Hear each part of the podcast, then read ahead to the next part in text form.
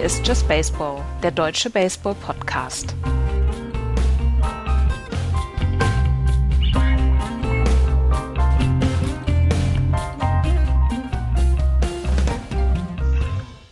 Nach einer Woche All-Star Game Pause und kurz vor der Trade Deadline melden wir uns mit Just Baseball zurück in euren Podcatchern. Hallo, liebe Freunde. Hallo, Florian.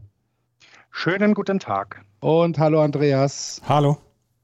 Es gibt eine ganze Menge zu besprechen und da werden wir auch in Kürze drauf kommen. Aber bevor wir uns um den amerikanischen Baseball und die tagesaktuelle äh, sportliche Entwicklung in der MLB kümmern, gibt es eine kurze Sache, die, ja, ich weiß nicht, ich, wir äh, hier ansprechen möchten, äh, die sich diese Woche entwickelt hat und die mediale Aufmerksamkeit braucht und die eure Hilfe braucht. Es geht nämlich um den deutschen Baseball und es geht um die Cologne Cardinals, meinen in Anführungsstrichen Heimatverein hier in Köln, der ein riesen, riesengroßes Problem hat. Die Cologne Cardinals spielen im Circlewood Stadium, so heißt es. Das ist das ehemalige Reitstadion in Köln-Müngersdorf, auf der anderen Seite der Aachener Straße vom Rhein-Energiestadion gelegen und Teil des Sportpark Müngersdorf. Da ist noch ein neues Reitstadion, da ist noch ein Fußballplatz. Ähm, das Rhein-Energiestadion natürlich, die Plätze der Sporthochschule, das gesamte Areal der Sporthochschule und äh, dieser Sportpark Müngersdorf hat schon seit mh, hm, ein paar Jahren Probleme mit äh, kleinen Teilen der Anwohner in Müngersdorf, die also über ja, die Geräuschentwicklung, die durch Sport entsteht, nicht glücklich sind. Und die Cologne Cardinals hat es jetzt ähm, in einem Ausmaß getroffen, das existenzbedrohend ist die Stadt Köln in Person äh, der Kölner Sportstätten GmbH, die als äh, Teil der Stadtbetriebe äh, zuständig sind für die ja, Vergabe der Sportplätze in Köln, für die Mietverträge, ähm, für die Zuteilung der Sport- und ähm, Freizeitstätten für einzelne Sportvereine hat ähm, aufgrund einer Beschwerde eines Anwohners oder einer Anwohnergemeinschaft, es sind auf jeden Fall nicht viele, ich weiß nicht genau, wie viele es sind, es sind nicht alle und es sind nicht viele, ähm, hier den Cologne Cardinals äh, aufgrund eines äh, aus dem Jahr 2001 datierten, ähm, einer 2001 datierten Baugenehmigung ähm, einen neuen Mietvertrag unterbreitet und hat gesagt, wenn ihr das Circlewood Stadium weiter nutzen wollt, dann müsst ihr hier diesen neuen Mietvertrag unterschreiben und dieser neue Mietvertrag basiert auf einer Baugenehmigung aus dem Jahr 2001, das wollte ich eigentlich sagen, die lange unbekannt war, sowohl der Stadt als auch den Cardinals. Niemand wusste, ähm, dass es diese Baugenehmigung überhaupt gibt. Und diese Baugenehmigung ähm, sieht halt vor, dass äh, Einschränkungen im Trainingsbetrieb unabdingbar sind. Zum Beispiel sieht es so aus, dass die Cardinals nur noch zwischen 18 und 20.30 Uhr äh, trainieren dürften oder diesen Platz nutzen dürften. Und das hat sehr, sehr weitreichende Folgen. Wenn ihr jetzt mal Google anschmeißt und mal das Circlewood Stadium sucht oder das alte Reitstadion in Köln-Müngersdorf und das auf Google Maps euch anschaut, dann könnt ihr euch angucken, wo das liegt. Das liegt mitten im Wald. Das liegt nicht in einer, in einer Zone, wo, äh, wo Menschen leben, sondern äh, das liegt tatsächlich mitten im Wald und ähm, eigentlich kann das niemanden stören. Das hat auch 35 Jahre lang niemanden gestört. Die Cardinals spielen dort seit 35 Jahren, seit 20 Jahren sind sie der alleinige Nutzer der Anlage. Es wurde alles umgebaut. Ähm, es gibt ein Softballfeld, es gibt ein, ein, äh, ein Baseballfeld, wo ja auch Baseball-Bundesliga gespielt wird. Es gibt ein kleines Mannschaftsgebäude, ähm, ähm, es gibt eine kleine Tribüne, es gibt ein, ein Betting Cage und ähm, dieses, dieses Stadion, dieses kleine, dieses kleine Feld, das ist jetzt also ähm, Spielball der Politik in Köln. Für die Stadt Köln, für eine, eine Stadt, die sich ja damit brüstet, immer so offen zu sein und so viel zu tun für, äh, für Vereine, ähm, ist dieser gesamte Vorgang eine absolute Schande. Es ist, ein, es ist nicht anders zu beschreiben. Die Politik ähm, versucht hier diesen Sportpark Müngersdorf auf Betreiben einzelner Anwohner kleiner zu halten, damit man ja, Argumente hat, zum Beispiel das Rhein-Energiestadion nicht anders auslasten zu können, damit man Argumente hat, warum der Fußballplatz nicht weggehört, damit man Argumente hat, ich weiß es nicht, äh, was da wirklich im Hintergrund stattfindet. Fakt ist halt auch einfach, dass ähm, wir hier eure Hilfe brauchen. Wenn ihr aus Köln seid, wir werden in den Shownotes eine Petition verlinken, ähm, wäre es im ersten Schritt tatsächlich hilfreich, wenn ihr diese Petition unterschreiben würdet. Wir brauchen 5000 Stimmen aus Köln. Natürlich, wenn ihr nicht aus Köln seid, könnt ihr diese Petition auch unterschreiben. Höhere Zahlen sind immer besser. Die zählen aber nicht für die Einlassung im Sportausschuss. Das heißt, wir brauchen 5000 Stimmen aus Köln, damit die Cardinals hier eine Möglichkeit haben, ähm, die Stadt Köln anzufragen. Die Sache ist die, die Zeit drängt. Die äh, Cardinals haben die Pistole auf die Brust gesetzt bekommen. Die sollen bis zum 31.07. unterschreiben. Ansonsten können sie ab dem 1.08., das ist nächste Woche Sonntag, ähm, nicht mehr diesen Platz benutzen. Und ich finde, wir sollten hier als kleine Baseballgemeinde in Deutschland einfach, ja, weiß ich nicht, Solidarität zeigen. Wir sollten zusammenhalten und sollten den Cards zeigen, ähm, dass, wir, dass wir hier äh, eine, ja, eine Aufmerksamkeit äh, schaffen für dieses Problem. Weil, nochmal, ganz ehrlich, dieses Stadion kann niemanden stören. Der Trainingsbetrieb dort kann niemanden stören. Es ist komplett ausgeschlossen, dass es hier dass es, dass es hier zu, zu einer Beeinträchtigung der Lebensqualität durch Baseball kommt. Ähm, das ist halt so ein bisschen das Problem in Köln-Müngersdorf. Es ist nicht das erste Mal, dass sich äh, die Stadt und die kleinen Vereine in Müngersdorf ähm, mit Anwohnern äh, herum ärgern müssen, in Anführungsstrichen. Auch der FC als großer Verein hat ja Probleme mit Anwohnern in äh, Müngersdorf. Das ist halt wie, wie immer, ne? Das sind Leute, die da hinziehen, für viel Geld was kaufen und dann sagen, so, jetzt möchte ich aber, dass es so ist, wie ich es will und nicht, wie es vor 35 Jahren war. Ähm, ja, ihr merkt, ich bin da so ein bisschen emotional involviert. Es wäre mir eine Herzensangelegenheit, wenn ihr die Petition unterschreibt. Es wäre mir eine Herzensangelegenheit, ähm, wenn das bekannter wird, wenn also das auch im äh, Freundeskreis äh, erzählt wird, wenn es da vielleicht ähm, auch, äh, weiß ich nicht, Reaktionen aus der, aus der Bundesliga gibt. Wenn die Capitals mal was sagen. Ich weiß es nicht. Ich weiß nicht, was man machen kann. Ich weiß auch nicht, wie die Möglichkeiten sind. Ich kann auch nicht einschätzen, ob es da überhaupt eine Möglichkeit gibt, hier den Cardinals noch zu, zu, zu, zu äh, helfen. Ich möchte es nur nicht unversucht lassen. Und ähm, ja, vielen Dank für die Zeit, die ihr mir jetzt hier äh, gegeben habt für, für, diese, ja, für, für, für diese kleine Einlassung. Wichtiges Zeichen. Also natürlich wichtiges Zeichen. Ich habe es mir jetzt auch nochmal angeguckt, das ist auf Google Maps, das Circlewood Stadium ist tatsächlich umgeben von Wald. Ich kann mir nur vorstellen, dass die Anwohner Anfahrt und Abfahrt aus dem Stadion äh, nicht gutheißen und das ist das einzige, die einzige Erklärung, die ich im Moment habe. Es ist keine. Es, es, gibt, nein, es, es gibt keine Anfahrt und Abfahrt aus dem Stadion, äh, Andreas. Wir haben hier eine achtspurige Aachener Straße dazwischen in, in Köln-Müngersdorf. Da ist eh den ganzen Tag äh, Autobahnverkehr. Ich weiß, ich weiß, ich weiß. Ich kenne ja die Ecke auch. Ich kenne ja die Ecke auch. Ich habe nur, ich habe nur eine Erklärung gesucht. Und, ähm, Nein, es gibt keine Erklärung. Das ist halt einfach nur, das ist der kleinste Verein dort und, und auf den wird jetzt geschossen. Ja, gut. Es, es, es, es, kann, es kann keine logische Erklärung geben. Und wir reden hier von zwölf Mannschaften, die betroffen sind.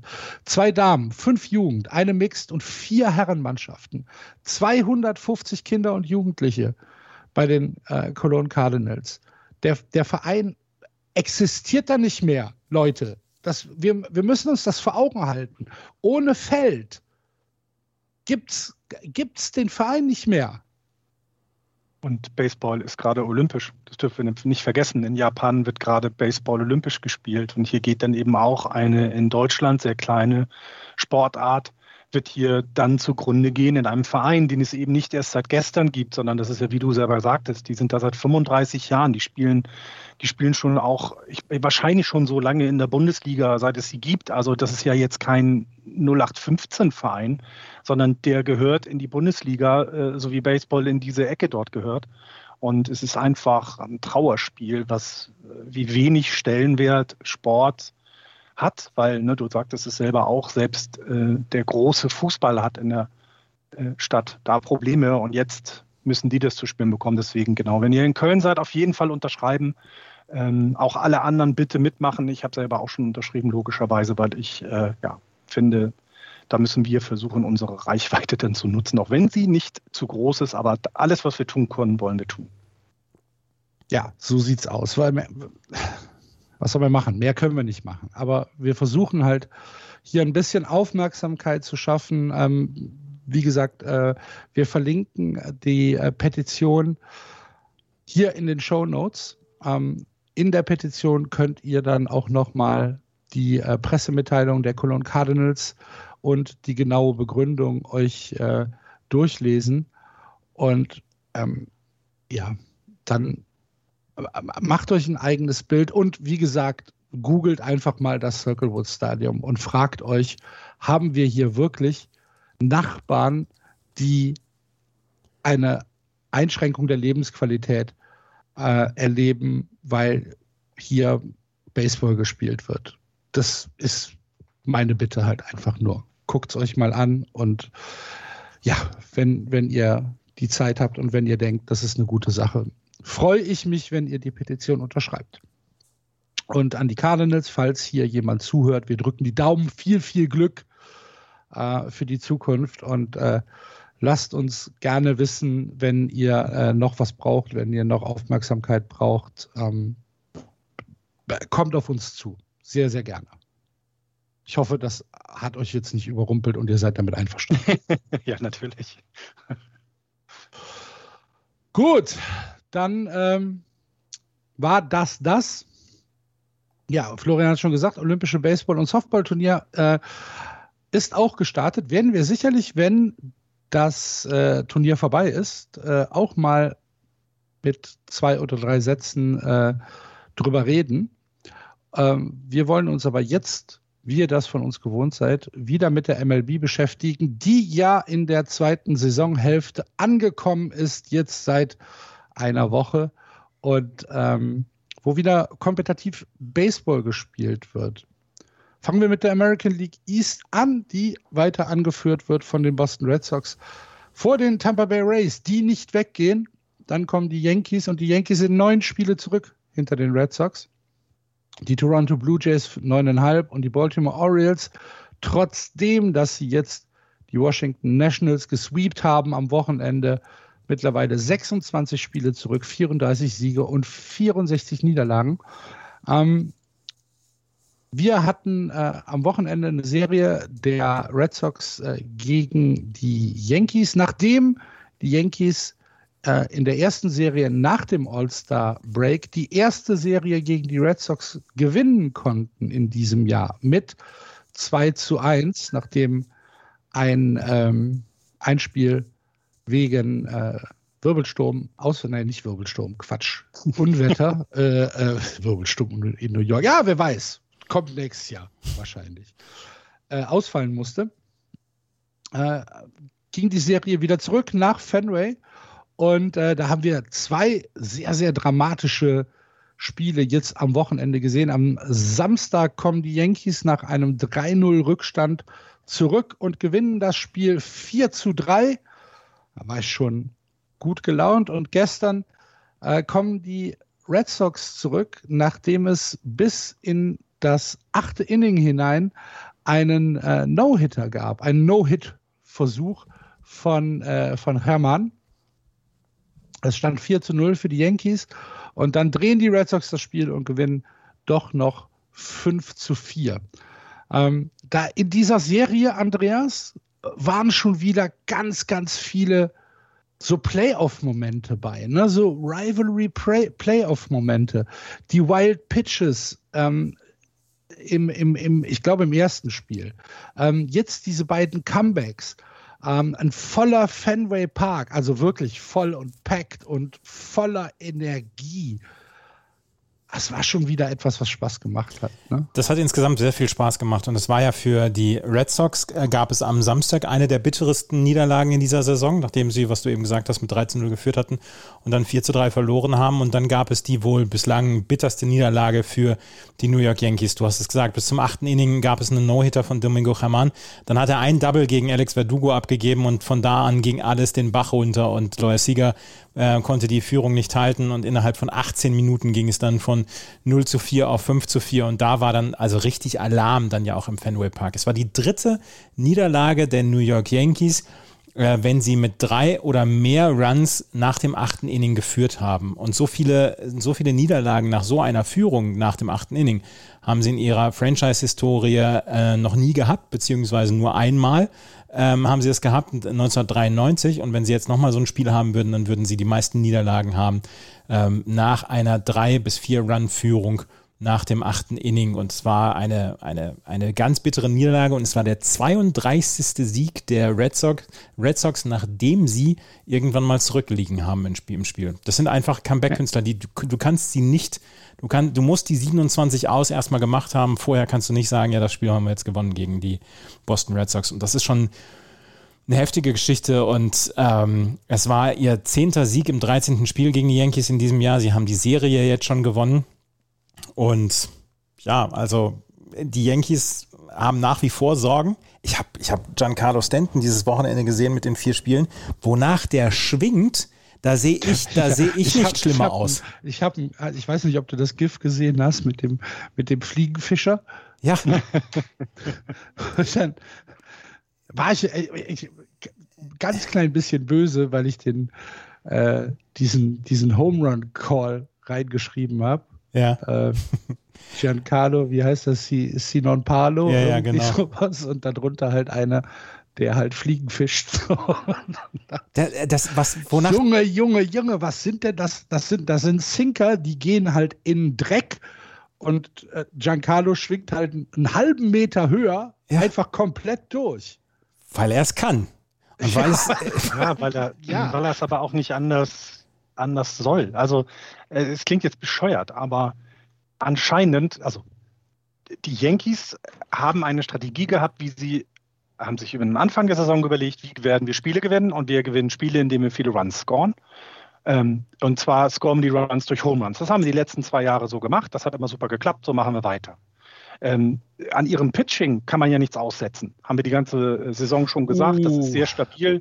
Das ist sehr stabil über die Saison. Das ist jetzt nicht das große Problem der Yankees, sondern es ist ja tatsächlich diese, diese Merkwürdigkeit, dass sie über 100 Runs weniger gescored haben, als es die Red Sox zum Beispiel getan haben. 100. Also wir reden nicht über ja, da haben sie mal zwei Runs mehr gemacht. Nein, 100 Runs in 100 Spielen. Ein Run pro Spiel machen die Red Sox mehr als die Yankees. So, und äh, ich habe also ich habe auch die Serie gesehen und habe das, äh, hab das mit sehr viel äh, Begeisterung geguckt, weil es wirklich tolle Spiele waren. Die, die Stimmung war super so, finde ich. Also so ein Baseball siehst du normalerweise halt erst gegen Ende der Saison und nicht mittendrin. Und das, das macht dann einfach immer viel mehr Spaß. Aber was du eben auch siehst, den Yankees scheint in dieser Organisation nichts anderes einzufallen, als den Jungs zu sagen, hau die Bälle aus dem Stadion. Und das wiederum finde ich absolut beängstigend, weil die Yankees immer eine Franchise waren, die dann immer reagiert haben auf irgendetwas, was nicht ganz so lief. Und gefühlt, seit wir das All-Star-Break haben, haben sich die Yankees nicht bewegt. Und damit sind die für mich auch raus aus der Nummer. Diese neun Spiele weg hinter den Boston Red Sox. Sie schaffen es in den Serien gegen die Red Sox nicht aufzuholen. Wann sollen sie es denn dann machen? Sie ja. sind dreieinhalb Spiele hinter denen eine Wildcard weg. Äh, Oakland sagt auch nicht, wir hören jetzt auf, mal eine halbe Woche lang Baseball zu spielen. Ja, die werden da auch weitermachen. Aber, aber ähm, die sind aber, raus. Die sind raus. Die Yankees Florian, sind raus. Florian, Florian. Hallo. Na? es ist also genau, dass sie 300, dreieinhalb oder vier Spiele raus sind im Moment aus dem Wildcard-Platz, machen sie meiner Meinung nach gefährlich. Und ich gebe dir auch recht, was das äh, Pitching angeht. Ich habe jetzt nochmal gerade nachgeguckt, Starter und Reliever-Pitching der ERA bei, bei den äh, New York Yankees. Sie sind auf Platz 10 im Relief-Pitching ähm, über den ERA gesehen und sie sind auf Platz 11 im Starter-Pitching. Das ist jetzt nicht überragend, aber das ist auch jetzt nicht, das ist nicht die Schwachstelle bei den New York Yankees. Aber es ist auf jeden Fall auch nicht Playoff würdig. Nee, ist es nicht, aber wenn sie. Also, das ist ja, das ist ja etwas, also gut. Wenn man, wenn du sagst, sie haben gutes Pitching, weiß ich nicht. Ja. Das fünftbeste ERA seit dem All-Star-Break. Ja, der All-Star-Break ist eine Woche her. Ja, aber in dieser Woche haben sie weiterhin das fünftbeste ERA. Es liegt nicht am Pitching. Ich glaube auch nicht, das dass es am Pitching. Ich glaube auch nicht, dass es am Was Pitching liegt, wenn die, wenn die Offensive nicht in, in jedem zweiten At-Bat in einen Doubleplay rennen würde, wenn sie ja. es schaffen würden, in ja. irgendeiner Weise Schnelligkeit auf die Bases zu bringen. Das haben wir jetzt hier auch schon wochenlang durchgekaut. Dann könnten die Yankees auch ein bisschen weiter vorne sein, wenn sie nicht nur äh, Rechtshandschläger hätten, ähm, damit sie die, die, das, das Right Field ausnutzen könnten im Yankee Stadium. Dann dann wäre, wären sie ein bisschen weiter. Ich glaube, der Roster ist gerade offensiv falsch zusammengestellt und Giancarlo Stanton haut seine Home Runs und Giancarlo Stanton äh, schwingt auch nach Pitches, die drei Meter außerhalb, der, der, hätte, der hätte auch nach 50 Cents Pitch, Ceremonial First Pitch geschwungen. Da bin ich mir relativ sicher. Und ähm, das, ist, das ist mies. Ja, auf jeden Fall, ich glaube auch, dass es an der Offensive liegt und dass es an deren, also es ist so, so, so ein unbeweglicher und so ein unbewegliches Auto, so, so, so ein Hammer ist das. Den kannst du heute nicht mehr bringen. Und den, den, den bringen sie, also die PS bringen sie halt im Moment nicht auf die Straße, die New York Yankees. Ja, und die Tampa Bay Rays gehen 7-3 seit dem All-Star-Break. Das sind jetzt teilweise nur 10 oder 9 Spiele, die die Mannschaften gemacht haben. Aber die Tampa Bay Rays gehen mit 7-3 aus den Startlöchern in die zweite Hälfte, die Red Sox mit 6-3 und die Yankees sind bei 5-4. Das heißt, natürlich sind sie kein schlechtes Team und äh, äh, sind also total. Nein, sind sie nicht. Also sie gewinnen ja auch weiterhin noch mehr Spiele, als sie verlieren. Alles gut. Aber wir, wir sind doch, oder wir haben doch gesagt, es muss jetzt losgehen. Also wann willst du denn aufholen? Ähm, denn das haben wir jetzt auch gesehen. Die Red Sox haben keine Lust, da vorne wegzugehen. Die bleiben da. Die haben da richtig Bock drauf. Und wenn du dir anguckst, mit welcher Intensität auch die Spiele gegen Toronto gespielt werden bei Boston, und ne, die lassen nicht nach. Und bei den Rays, das haben wir schon immer gesagt, die wollen sowieso nicht nachlassen. Die haben richtig Lust darauf, die weiterhin zu ärgern. Und ich, ich, ich bin wahnsinnig überrascht gewesen. Ich bin auch wahnsinnig überrascht, dass die Yankees nicht der erst, das erste Team waren, was auf, der, auf, dem, auf dem Trademarkt aktiv waren. Das hatte ich eigentlich erwartet, schon alleine um ein Zeichen zu setzen. Es muss ja nicht der totale Blockbuster-Trade sein, aber um ein Zeichen zu setzen, in der zweiten Hälfte legen wir los, sondern die bräsen da weiter vor sich hin. Weißt du, der Hammer, der ist ja super groß und toll, aber der fährt halt nur auf drei Töpfen und, und juckelt da mit 35 Meilen pro Stunde durch die New Yorker Innenstadt und es interessiert keine Sau. Ja. Gut. Und dann noch die also Covid-Fälle, ne? Also das kommt ja noch hinzu. Also dann hatten sie ja auch Anfang oder Mitte des Monats hatten sie dann auch noch Covid-Fälle, wo dann die halbe Mannschaft nach dem All-Star-Game wiederkommt und irgendwie denen nicht gesagt wurde, dass das wichtig ist, sich nicht anzustecken. Gar nicht wegen der Krankheit, also natürlich auch wegen der Krankheit, aber auch, weil ihr uns sonst fehlt in den nächsten Spielen. Und das interessiert ihr einfach nicht. Das ist denen egal. Also irgendwas ist in dieser Franchise gerade nicht in Ordnung. So komplett nicht. Von oben bis unten durch. Es ist ein bisschen dysfunktional Wer, alles. Werden denn, werden ja. denn die Yankees, kann man sie noch als Bayer einordnen? In die, in die, in die, in die Trade Deadline Geschichte? Sie sind dreieinhalb Spiele zurück zum Wildcard. Ja, sind sie, aber sind sie, macht Cashman das? Ja. Sonst fliegt er. Und gibt Steinbrenner das Geld? Nein, also Cashman fliegt nicht, das glaube ich nicht. Ähm, ich glaube, irgendwann ist auch da natürlich die, das Ende der Fahnenstange erreicht, aber Cashman fliegt nicht, wenn sie jetzt hier die Playoffs dieses Jahr verpassen. Es ist natürlich eine, eine sehr, sehr teure Truppe, aber ich könnte mir zum Beispiel auch vorstellen, dass wenn jetzt bis Donnerstag nochmal drei Niederlagen dazukommen und dass sie dann, weiß ich nicht, zehn oder elf Spiele dahinter sind oder fünf Spiele hinterm Wildcard-Platz, dann könnte ich mir schon vorstellen, dass dann irgendwann sie sagen, ja, wir machen das so wie 2016, glaube ich, war es, als sie getradet haben, als sie Royals Chapman, genau, zu den Chicago Cubs getradet haben und auch damals hier Miller. Ähm, dass sie vielleicht so einen, so einen mhm. sanften Rebuild dann nochmal wieder machen, um einfach ein Jahr später dann wieder da zu sein. Ähm, aber also ich glaube schon, dass sie, dass sie Bayer sein werden bis zum, äh, bis zum Ende der Woche. Ähm, aber sie werden wahrscheinlich nur um den Wildcard-Platz kämpfen müssen, weil neun Spiele innerhalb von jetzt noch äh, acht Wochen aufzuholen oder neun Wochen, das wird eine ganze Menge. So ist das. Und äh, da müssen wir dann auch mal in äh, die Tampa Bay Race reinschauen, beziehungsweise auf die Tampa Bay Race reinschauen. Florian hat es ja gesagt, nach dem All-Star Break 7 und 3 Serie gegen die Braves gewonnen, gegen die Orioles gewonnen und dann drei von vier Spielen auch gegen die Indians gewonnen. Die spielen jetzt ab morgen gegen die New York Yankees. Ähm, auch wichtig, wichtige Serie inner, innerhalb der Division. Empfehlung, das ist eine definitive Guck-Empfehlung. Ja. Wenn ihr eh zu Olympia wach seid, guckt euch die Spiele an.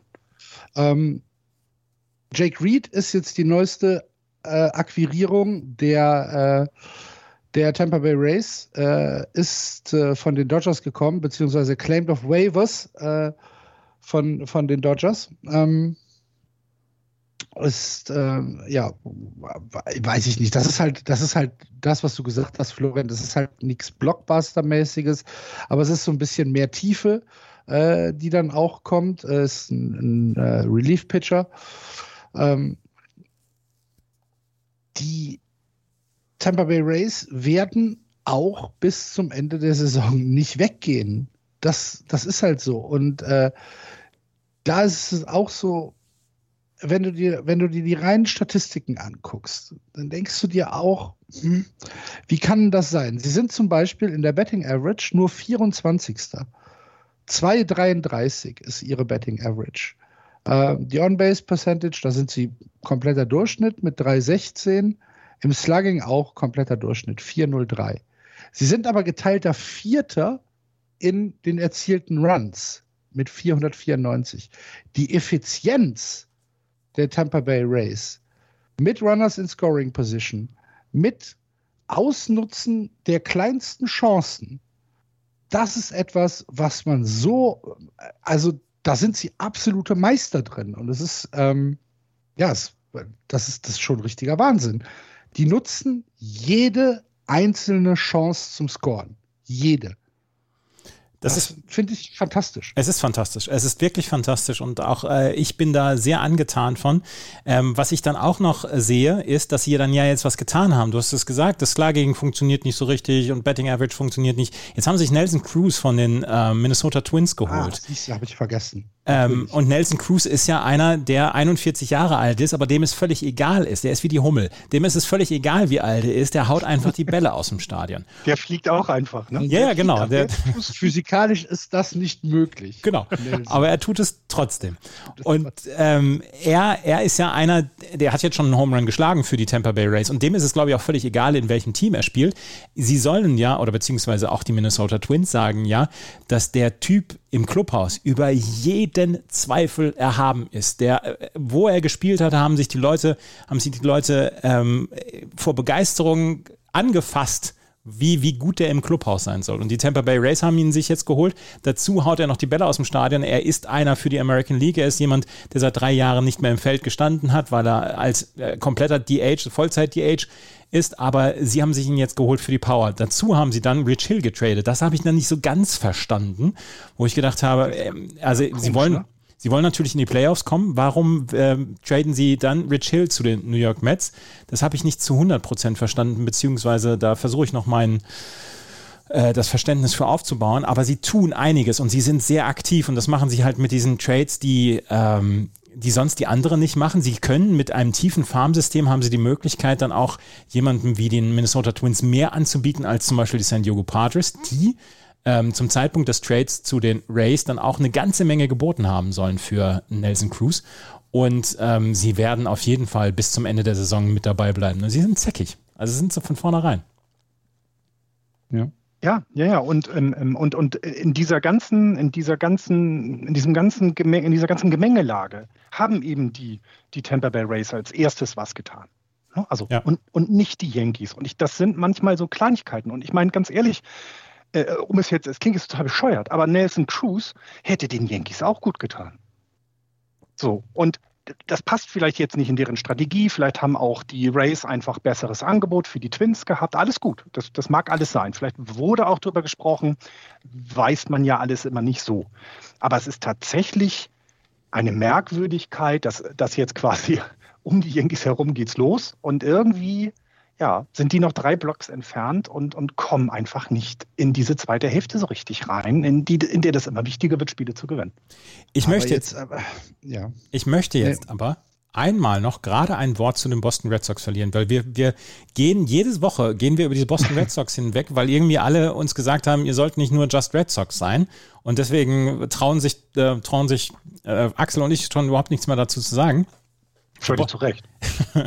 Die, die, Boston Red Sox spielen dieses Jahr einen so geilen Baseball. Alex Cora kann jeden Tag sein Team auf sechs oder sieben Positionen verändern, ohne dass du denkst, oh, das ist aber heute ein komisches Line-up. Nicht, nicht ein einziges Mal habe ich das Gefühl, oh, da sind, aber komische Leute auf ihren Positionen, weil, weil alle vier, fünf Positionen spielen können. Er hat die Möglichkeit nach wie vor äh, überall zu schaffeln und überall zu sagen, okay, heute spielt mal der im Right Field, heute spielt mal der ähm, an der First Base oder an der Second Base. Es gibt eine einzige Position im gesamten Line-up bei den Red Sox, die tatsächlich eine Schwäche ist. Und das ist die First Base. Bobby Dahlbeck hat seit Anfang des äh, Jahres Probleme und vielleicht gibt es dann in diesem Jahr oder kurz vor der Trade Deadline jetzt noch ähm, eine Verstärkung dann auf der First Base beziehungsweise im Relief Pitching. Aber ansonsten bekommst du von allen Positionen Produktion. Was Kike Hernandez seit zwei oder drei Wochen macht, das spottet jeder Beschreibung. Alex Verdugo kann jederzeit heiß laufen.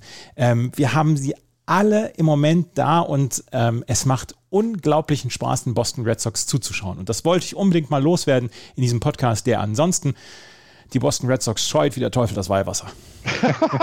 naja, und du hast ja, du hast ja dann auch gesehen, also ich finde, es gibt so, es gibt so, es gibt ja so Momente in einer Saison, die ein bisschen beschreiben, wie so ein Team funktioniert.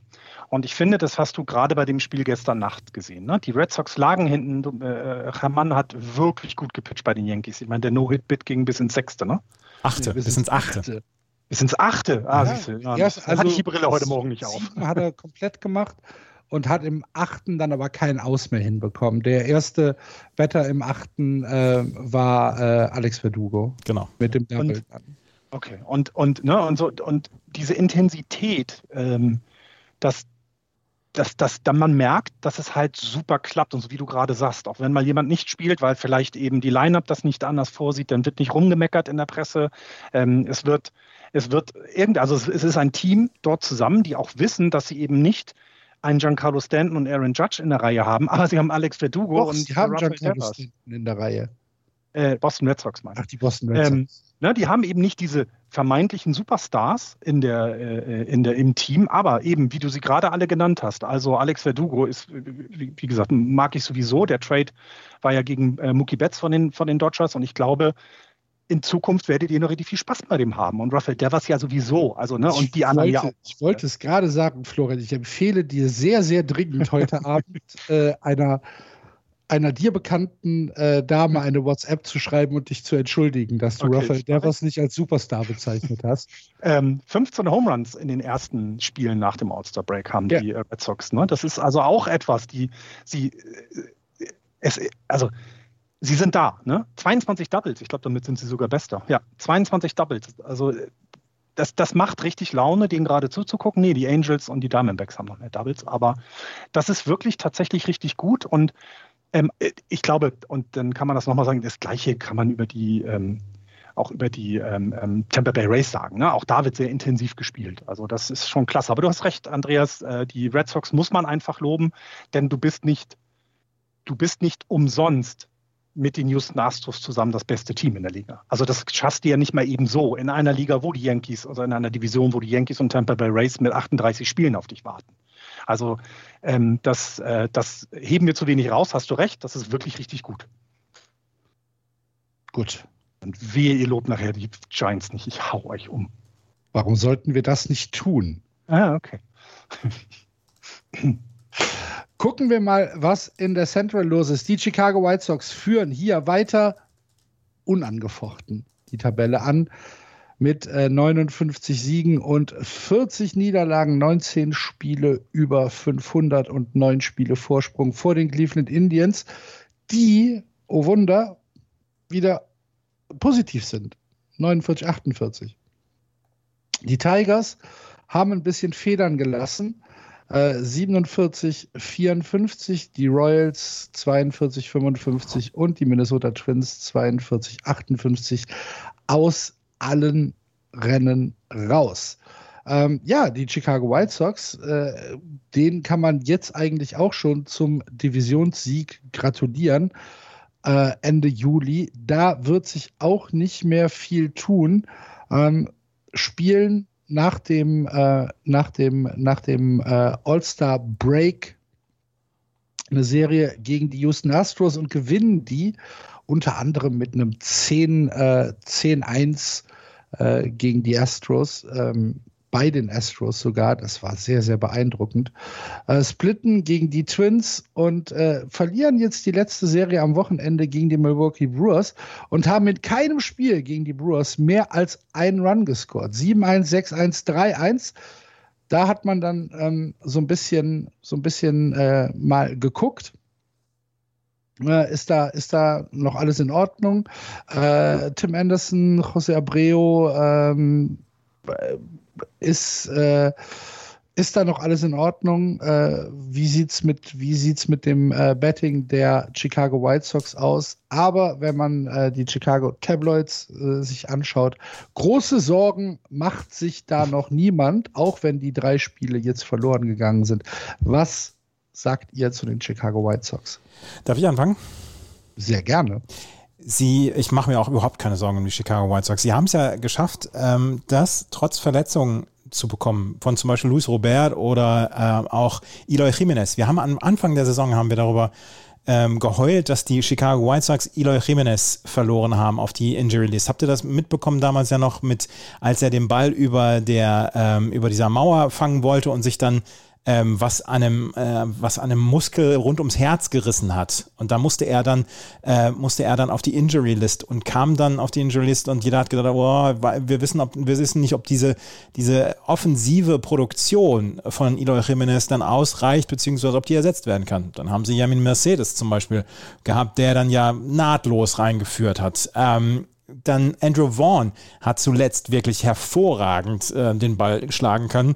Ähm, er hat hier einen 949er OPS im Juli gehabt und äh, Tony La Russa hat überhaupt keine Probleme gehabt, offensive Produktion zu bekommen von seinen Spielern und äh, das in jedem Teil dieses Line-Ups. Und jetzt kommt Eloy Jimenez wahrscheinlich noch vor dem All-Star-Break zurück. Das ist ja quasi ein, ein Trade, ein, ein positiver Trade für die Chicago White Sox.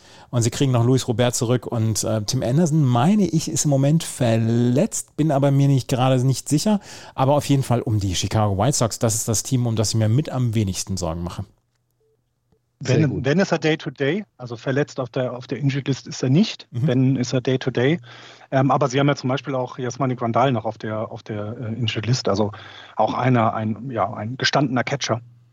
Ja, und wenn Eloy Jimenez jetzt wiederkommt, äh, dann, ja, dann ist das wie ein, das ist wie ein Neuzugang. Ne? Ja. Der, der hat die, der, der muss dann erstmal langsam in die Gänge kommen, so wie das quasi im äh, ne, Anfang April der Fall ist. Dann ist halt eben Anfang August sein April und dann ist er hoffentlich gut in Fahrt, wenn es in Richtung Playoffs gibt, denn wie äh, ähm, Axel das vorhin sagte, die, die White Sox haben mit neun Spielen Vorsprung da ein gutes Polster und ähm, also die, die Indians äh, sehen jetzt nicht so aus, als wenn sie also in diesem Jahr in der Lage dazu sind, eine, eine 10er, 15er Siegesserie oder sowas hinzulegen. Dafür sind sie nicht stabil genug und deswegen gehe ich auch davon aus. Und äh, im Gegen Satz zu den anfänglichen Schwierigkeiten, die LaRussa ja mal an den Tag gelegt hatte. Also er hat ja, also das Problem mit äh, Mercedes war ja wohl auch, also er, hat, er ist ja jetzt zurückgetreten. Ähm, dann ist er, also bei Instagram hat er gesagt, er kommt bei bei Baseball, weil er irgendwie gecuttet wurde. Und dann ist er jetzt doch wieder bei AAA, in dem AAA-Team der, der White Sox bei den äh, Birmingham Barons. Das ist so ein bisschen komisch alles von ihm auch gehandelt worden. Wir erinnern uns daran, er fand es nicht so schlimm, dass jemand äh, Mercedes abgeworfen hat, Tony La Russa. Also der eigene Trainer fand das nicht so schlimm, weil der sich ganz schlimm verhalten hat. Hier alte Baseballregeln und so. Und, und trotz all dem, was wir gesagt haben, da könnte, da könnte irgendwie Tommy, was kommen. Tommy La Russa ist so einer, so stelle ich mir, so stelle ich mir einen Lehrer vor, der den, der den Absprung in die Rente nicht geschafft hat. ja. der, mit, der mit 72 noch seine Matrizen von vor 40 Jahren auspackt und, Genau. meint, und meinte, Über ein die, Overhead-Projekt. ja, ja, genau. Und ähm, der, der meinte, einfach mit Kreide schmeißt. ja, Weil, weil schlagen darf er ja nicht mehr. Ja. Ja, genau, genau. nee, und das äh, trotz all dieser, dieser ja, Steine, die wir denen versucht haben, in den Weg zu legen, haben die äh, White Sox gesagt, nö, für uns nicht. Machen wir nicht. Äh, wir sind richtig gut dran und richtig gut dabei. Und ähm, ja, die, die, die Favoritenpositionen haben sie jetzt und sieht ja gut aus, dass sie es durchhalten. Ja. Die Cleveland Indians oder sagen wir sagen die noch Indians hatten natürlich auch eine große Geschichte, die nicht mit dem tagesaktuellen Sport zu tun hat, sondern sie haben letzte Woche ihren neuen Namen bekannt gegeben. Ähm, ihr kennt ja die kontroverse Geschichte der äh, ja, des Namens äh, hat angefangen mit der Verabschiedung äh, von, von dem Maskottchen, vom äh, Chief Wahoo, hieß er, glaube ich. Ja. Ähm, der dann äh, gebannt worden ist, ähm, weil er halt, ja, äh, weil er halt äh, Stereotype äh, ausgedrückt hat, die ähm, halt nicht mehr in die Zeit passen. Ähm, die Cleveland Indians haben dann bekannt gegeben, dass sie nicht mehr Indians äh, heißen werden und äh, haben diese Woche dann den neuen Namen bekannt gegeben. Wir begrüßen in der MLB die Cleveland Guardians als äh, neues Team. Und ihr, liebe Hörer, hört schon an den Reaktionen von Florian und Andreas, dass das ein Name ist, der, also Jubelstürme sind nicht ausgebrochen. Ne? ich habe so ein Problem mit dem, mit dem Logo. Mhm.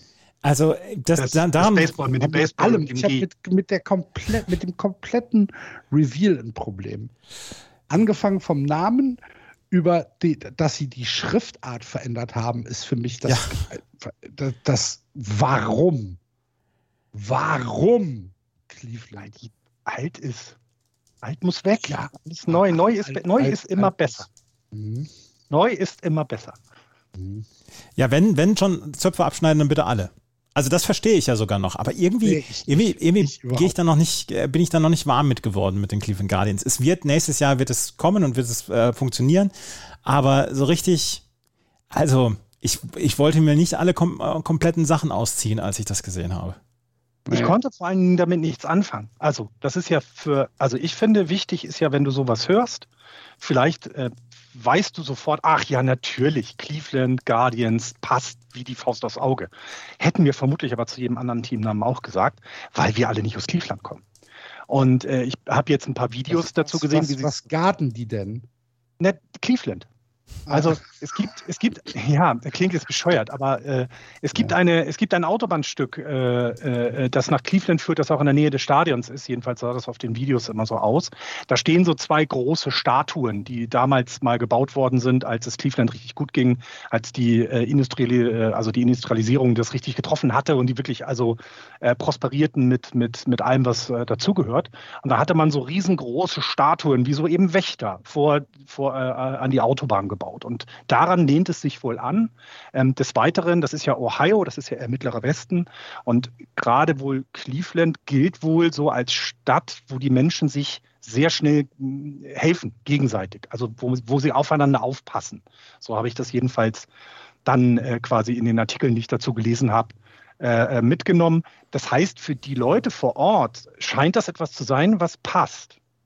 Ich selber bin da wie du, Axel. Ich finde, Guardians klingt nicht nach einem Baseballteam. Aber ganz ehrlich, es gibt welche, die heißen die, die, die Engel-Engel. Also weißt du, das ist so, ja, vielleicht gewöhnen wir uns einfach dann in drei Jahren ist es ganz normal, dann ist alles gut, aber so diese, diese tatsächlich, wie du meintest, diese absolute totale Begeisterung kam auch nicht auf. Nee. Aber keine Ahnung, ich hätte halt, ich hätte halt irgendwas mit, mit, mit Schwerindustrie gemacht. Weiß ich nicht. Wenn nächstes Jahr die, die Angels gegen die ähm, Guardians spielen werden, dann können wir Drafi Deutscher können oh wir dann Gott zitieren. im Himmel. I feel I'm Aber falling apart because I know I've lost erinner, my guardian er, angel. Ich erinnere mich daran, dass ich dich vorher mute bei Twitter. äh, was aber geil, was, was das auch wieder so ein Unterschied ist, ähm, das Video, äh, warum sie so heißen, dieses Vorstellungsvideo, hat dann auch nicht irgendwer eingesprochen, sondern natürlich Tom Hanks. Ja. Also das kommt dann auch noch dazu, dass du da eben nicht mal irgend so ein auch kurzes Tom Video Hanks muss Geld verdienen. zusammengebastelt hast. Ja, aber ich stelle mir jetzt vor, keine Ahnung, die irgendjemand wird, irgendwas wird umbenannt und dann ist dann keine, kommt Til Schweiger oder so, weißt du, in, in, Deutschland dann. Und da ist es halt eben mal Tom Hanks. Das fand ich schon, das fand ich schon, ähm, das hatte denn schon was. Naja, also ähm, Cleveland hat ab nächstes Jahr ein, äh, ja, kein neues Baseballteam, aber ein Baseballteam unter einem neuen Namen, die Cleveland Guardians. Ähm, werden in der MLB antreten. Hat der, hat der ähm, das Maskottchen, dieser Ball, äh, schon einen Namen? Weiß ich nicht. Hässlicher Baseball? Keine Ahnung. Ugly, nein. Ich finde, ich find das, das Logo, finde ich, da bin ich auch bei Andreas. Das ist irgendwie, das, ich, ich weiß immer noch nicht, woher ich es kenne. Ich habe das irgendwo schon mal gesehen. Äh, ich war kurz bei Drawn Together, dass ich das da irgendwo mal gesehen hatte in der Zeichentrickserie oder äh, vielleicht auch irgendwo anders. Ich, das passt einfach nicht zu dem, was die Guardians sein sollen, finde ich. Also das sieht nicht so monumental aus, sondern das ist eher lächerlich. Das sieht wie, ne, wie so, so ein Himmelsbote oder sowas und das weiß ich nicht. Passt das vielleicht eher zu den Angels als zu den Guardians? Naja. Wir werden es nicht mehr ändern können. Die MLB hört leider Gottes nicht auf uns und die Cleveland äh, als Baseball-Organisation leider auch nicht.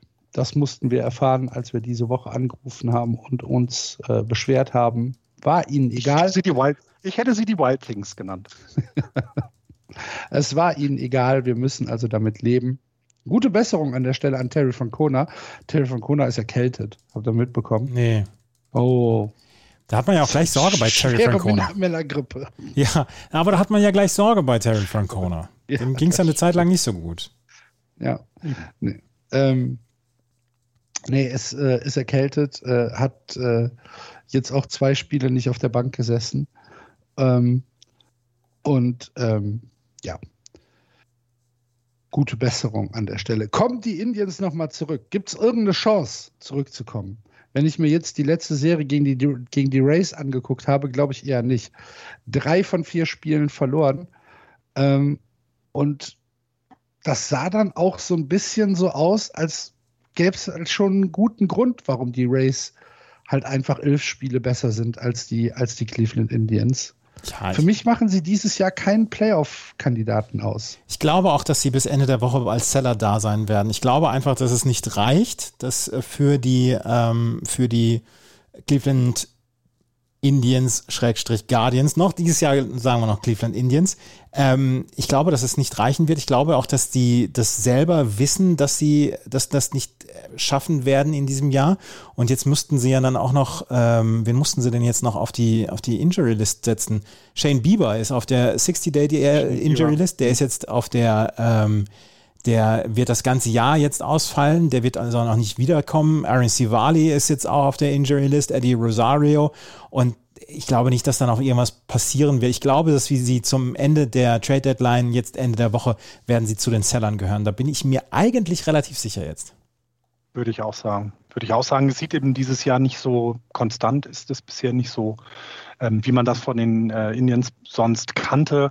Und äh, jetzt hatten sie nun auch schwere Serien, das muss man dann auch zugeben. Ne? Gegen die Rays ist es nicht einfach zu spielen. Sie haben dann gegen die Astros auch verloren gehabt, ähm, hatten dann eine Serie gegen die Athletics, also schon drei Teams hintereinander weg, die wirklich, wirklich gut sind. Und jetzt dürfen sie gegen die Cardinals ran, die zwar dieses Jahr nicht die große Rolle spielen, aber ärgern tun die immer wieder Leute, immer wieder die anderen Teams. Deswegen ist das tatsächlich ist das ein Team, die, die werden zu den Zellern gehören. Sie haben, glaube ich, gar nicht so viel an, an ähm, ich glaube, an, an, an Spielern, die sie unbedingt abgeben wollen, aber da fällt für sie schon noch was runter, das glaube ich auch. Also definitiv eher das.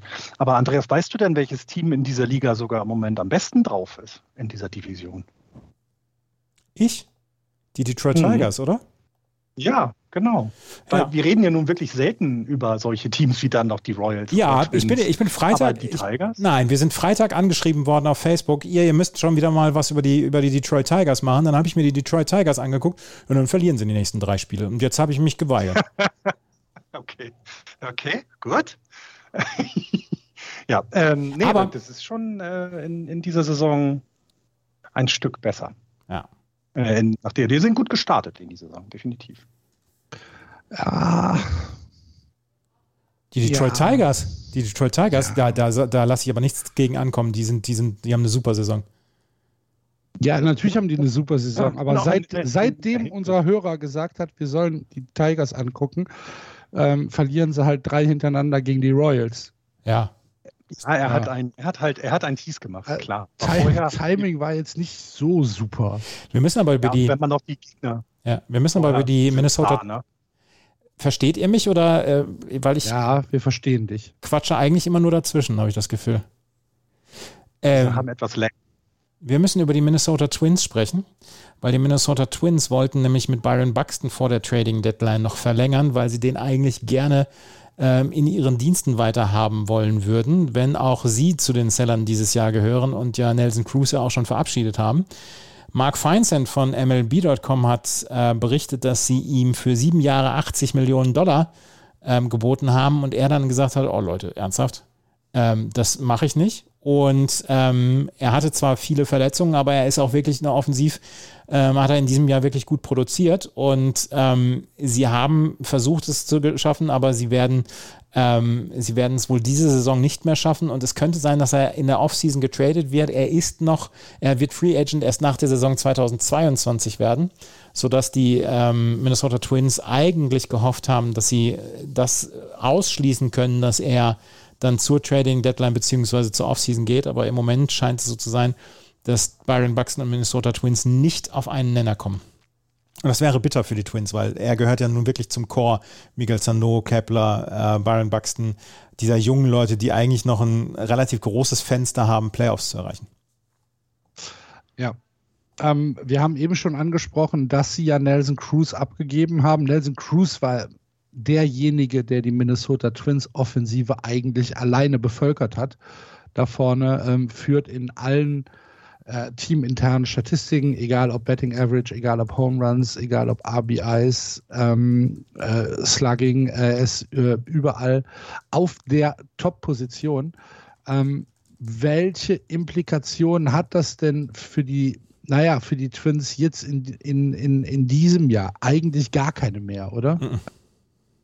Okay. Die haben ja auch jetzt nicht angedeutet, bisher in der Saison, dass sie mal eine Serie hinlegen können äh, von sieben, acht, neun Spielen, die sie hintereinander gewinnen. Es sind 13,5 Spiele bis zum Wildcard-Spiel. Wenn man das äh, Wildcard-Game, wenn man das mal nimmt, dann sind es zwei Wochen Baseball, die sie aufholen müssen und das sehe ich nicht in diesem Jahr. In diesem Jahr. Wichtiger ist eben, dass man das jetzt noch sauber rumbekommt, dass man eben kein Fire Sale macht. Das äh, hat Andreas ja gerade gut erklärt und dann eben nächstes Jahr, wenn alle gesund sind, wieder von vorne anfangen muss tatsächlich. Und äh, dann geht es sich vielleicht alles besser aus. Ne? Verletzt sich Buxton nicht, hast du vielleicht acht, neun Spiele mehr gewonnen in diesem Jahr. Und ähm, ja, dann, dann sieht es nächstes Jahr schon wieder besser aus. Dieses Jahr, glaube ich, können wir die Twins dann abhaken. Einen Haken dran machen. Wo wir keinen Sagt Haken man so, ne? Ja. Wo wir keinen Haken dran machen können, ist an die American League West, wo mit den Houston Astros das äh, Team mit dem besten Rekord, mit dem geteilten besten Rekord mit den Boston Red Sox äh, in der Liga spielt. 61 Siege, 39 Niederlagen. Sie führen die American League West fünfeinhalb Spiele vor den Oakland Athletics an. Dahinter die Seattle Mariners 54, 46, die LA Angels of Anaheim 49, 49. Sie sind nicht negativ. Elf Spiele zurück. Und die Texas Rangers mit äh, der zwölften Niederlage in Folge diese Nacht. 35, 65, 30 Spiele unter 500. Ähm, nicht gut aus dem All-Star-Break zurückgekommen, möchte ich sagen. Das ist ihre zweitlängste Niederlagenserie ihrer Franchise-Geschichte. Zum ersten Mal seit 1982 zwölf in Folge gewonnen und ihr Rekord liegt bei verloren, fünf, äh, verloren, Entschuldigung, und der Rekord liegt bei 15 verlorenen Spielen 1972. Und ähm, Chris Woodward, der Manager, hat gesagt, the players are taking accountability to this. You can tell they are frustrated. Our stuff has never wavered. It's gut-wrenching. I mean, it really is. It's the toughest situation I've been a part of and I know a lot of these guys can say the same thing. Jetzt haben sie aber eine Serie gegen die Diamondbacks und da sollte es doch mit dem Teufel zugehen. aber Premium-Serie auf jeden Fall. 97 Innings hintereinander keine Führung gehabt. Ja. Ist jetzt ja. äh, gerade irgendwie der Rekord, den sie vor sich hertragen. Das ist wohl MLB-weit ein Rekord. Ähm, also ist ja nicht mehr so, dass sie unglücklich verlieren, um es mal so zu sagen. Das ist schon sehr deutlich. Ja, ist tatsächlich so.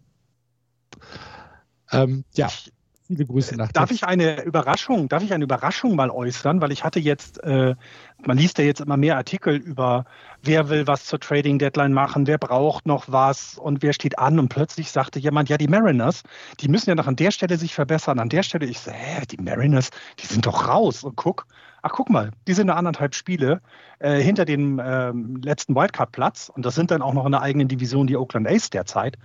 Ähm, da war ich doch etwas überrascht. Das ist irgendwie an mir vorbeigegangen, dass die noch Playoff-Implikationen in diesem Jahr haben. Geht es euch ja. auch so? Sogar die Angels haben noch Playoff-Implikationen. Aber das will nicht, Florian ja nicht wahrhaben. Ja. Nicht positiv. Ja, die, Mar ja, die Mariners sind, sind so ein bisschen, weiß ich nicht, die fliegen auch so ein bisschen unterm Radar.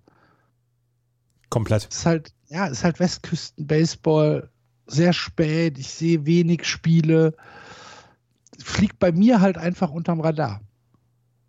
Und ja. die fallen ja auch jetzt nicht durch irgendwas besonders auf, finde ich. Ne? Also es ist jetzt nicht so, dass man das Gefühl hat, da, da schlägt ja gerade jemand alles aus dem Stadion oder da wirft jemand in jedem fünften Spiel fast No-Hitter. Das ist ja alles irgendwie nicht der Fall. Ähm, ich meine, Sie haben jetzt, äh, was haben Sie für ein ERA? Nee, was haben wir hier? 14 Home Runs seit dem All-Star-Break geschlagen. Ähm, mit einem 2,35er Average sind Sie unterwegs. Das, das ist nicht das, das überwältigt mich so nicht. Ähm, aber sie schaffen es, an, sie schaffen es dran zu bleiben. Und das finde ich bemerkenswert tatsächlich. Und deswegen wollte ich es einmal kurz angesprochen haben. Na, ist ja auch völlig in Ordnung. Also die, ähm, die, das Wildcard-Rennen ist ja auch tatsächlich einigermaßen spannend, wenn man sich das anguckt. Ähm, die Tampa Bay Rays aktuell relativ komfortabel der Führende im Wildcard-Race mit viereinhalb äh, spielen Vorsprung vor den Oakland Athletics, aber dahinter ist das ja schon noch eng. Seattle, New York, ähm, die Toronto Blue Jays, auch die Cleveland Indians, die LA Angels, alle innerhalb von fünfeinhalb Spielen. Und wir haben Ende Juli, sind noch zwei volle Monate Baseball, fünfeinhalb, Schrägstrich sechs Spiele. Ähm, das kann man schon noch irgendwie aufholen, ähm, um in die, in, in die Wildcard zu kommen. Dahinter glaube ich, dann eher nicht mehr dran. Ne? Detroit mit neun, Kansas City zwölf und so weiter. Da kommen wir dann zu den äh, schlechteren Mannschaften in der, in der American League. Aber bis zu den LA Angels, fünfeinhalb Spiele, pff, da würde ich jetzt noch die nicht. Die drängen sich dann. Ja. Die drängen sich dann auf den Trademarkt. Ne? Dann guckt man eben genau, was kann ich noch tun, damit ich vielleicht diese vier Spiele aufholen kann. Ähm, und schon wird es insgesamt äh, enger. Ne? Das, glaube ich, nämlich wird auch sehr interessant für, weil wir diesen wir ja nun länger diesen zweiten Wildcard-Platz haben, wird es tatsächlich auch interessant für Teams, die ne, eigentlich abgeschlagen wirken, wie die Indians, mit neun Spielen hinter den White Sox. Aber bei dem Wildcard-Game kannst du eben noch aufholen. Und ähm, also ich, ich, äh, ich glaube, da haben wir mehr Bewegung, als wir uns das jetzt noch vorstellen können. Ich kann mir das auch vorstellen. Glaub, wo ich allerdings nicht mehr, wo ich allerdings nicht mehr an Bewegung glaube, ist an äh, der Spitze der American League West. Die Houston Astros sehen für mich eingetütet aus. Und wenn ich mir die Statistiken angucke, die Astros Baseball im Moment äh, zeigt, vor allen Dingen in der Offensive, dann glaube ich einfach nicht, dass es, im, dass es für die anderen vier Teams in der Division eine Möglichkeit gibt, da zurückzukommen. Und sie machen tatsächlich wieder den Eindruck, dass sie wissen, wo die Bälle herkommen oder wie die Bälle fliegen. Ich möchte da nichts unterstellen, aber es ist schon, es ist schon hart.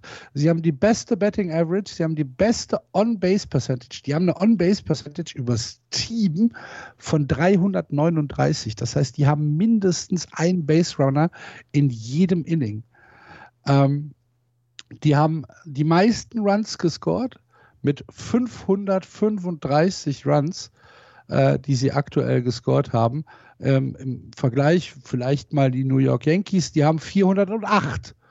Ähm, auch die Boston Red Sox haben nur 509, die Tampa Bay Rays 494. Ähm, die Houston Astros sind da deutlich, deutlich vorne. Ähm, sie haben überragende Einzelspieler, Michael Brantley, José Altuve, Jordan Alvarez. In der Offensive ist das alles, alles sehr, sehr hervorragend. Das Pitching ist auch noch gut, aber es ist nicht mehr so überragend, wie es mal war.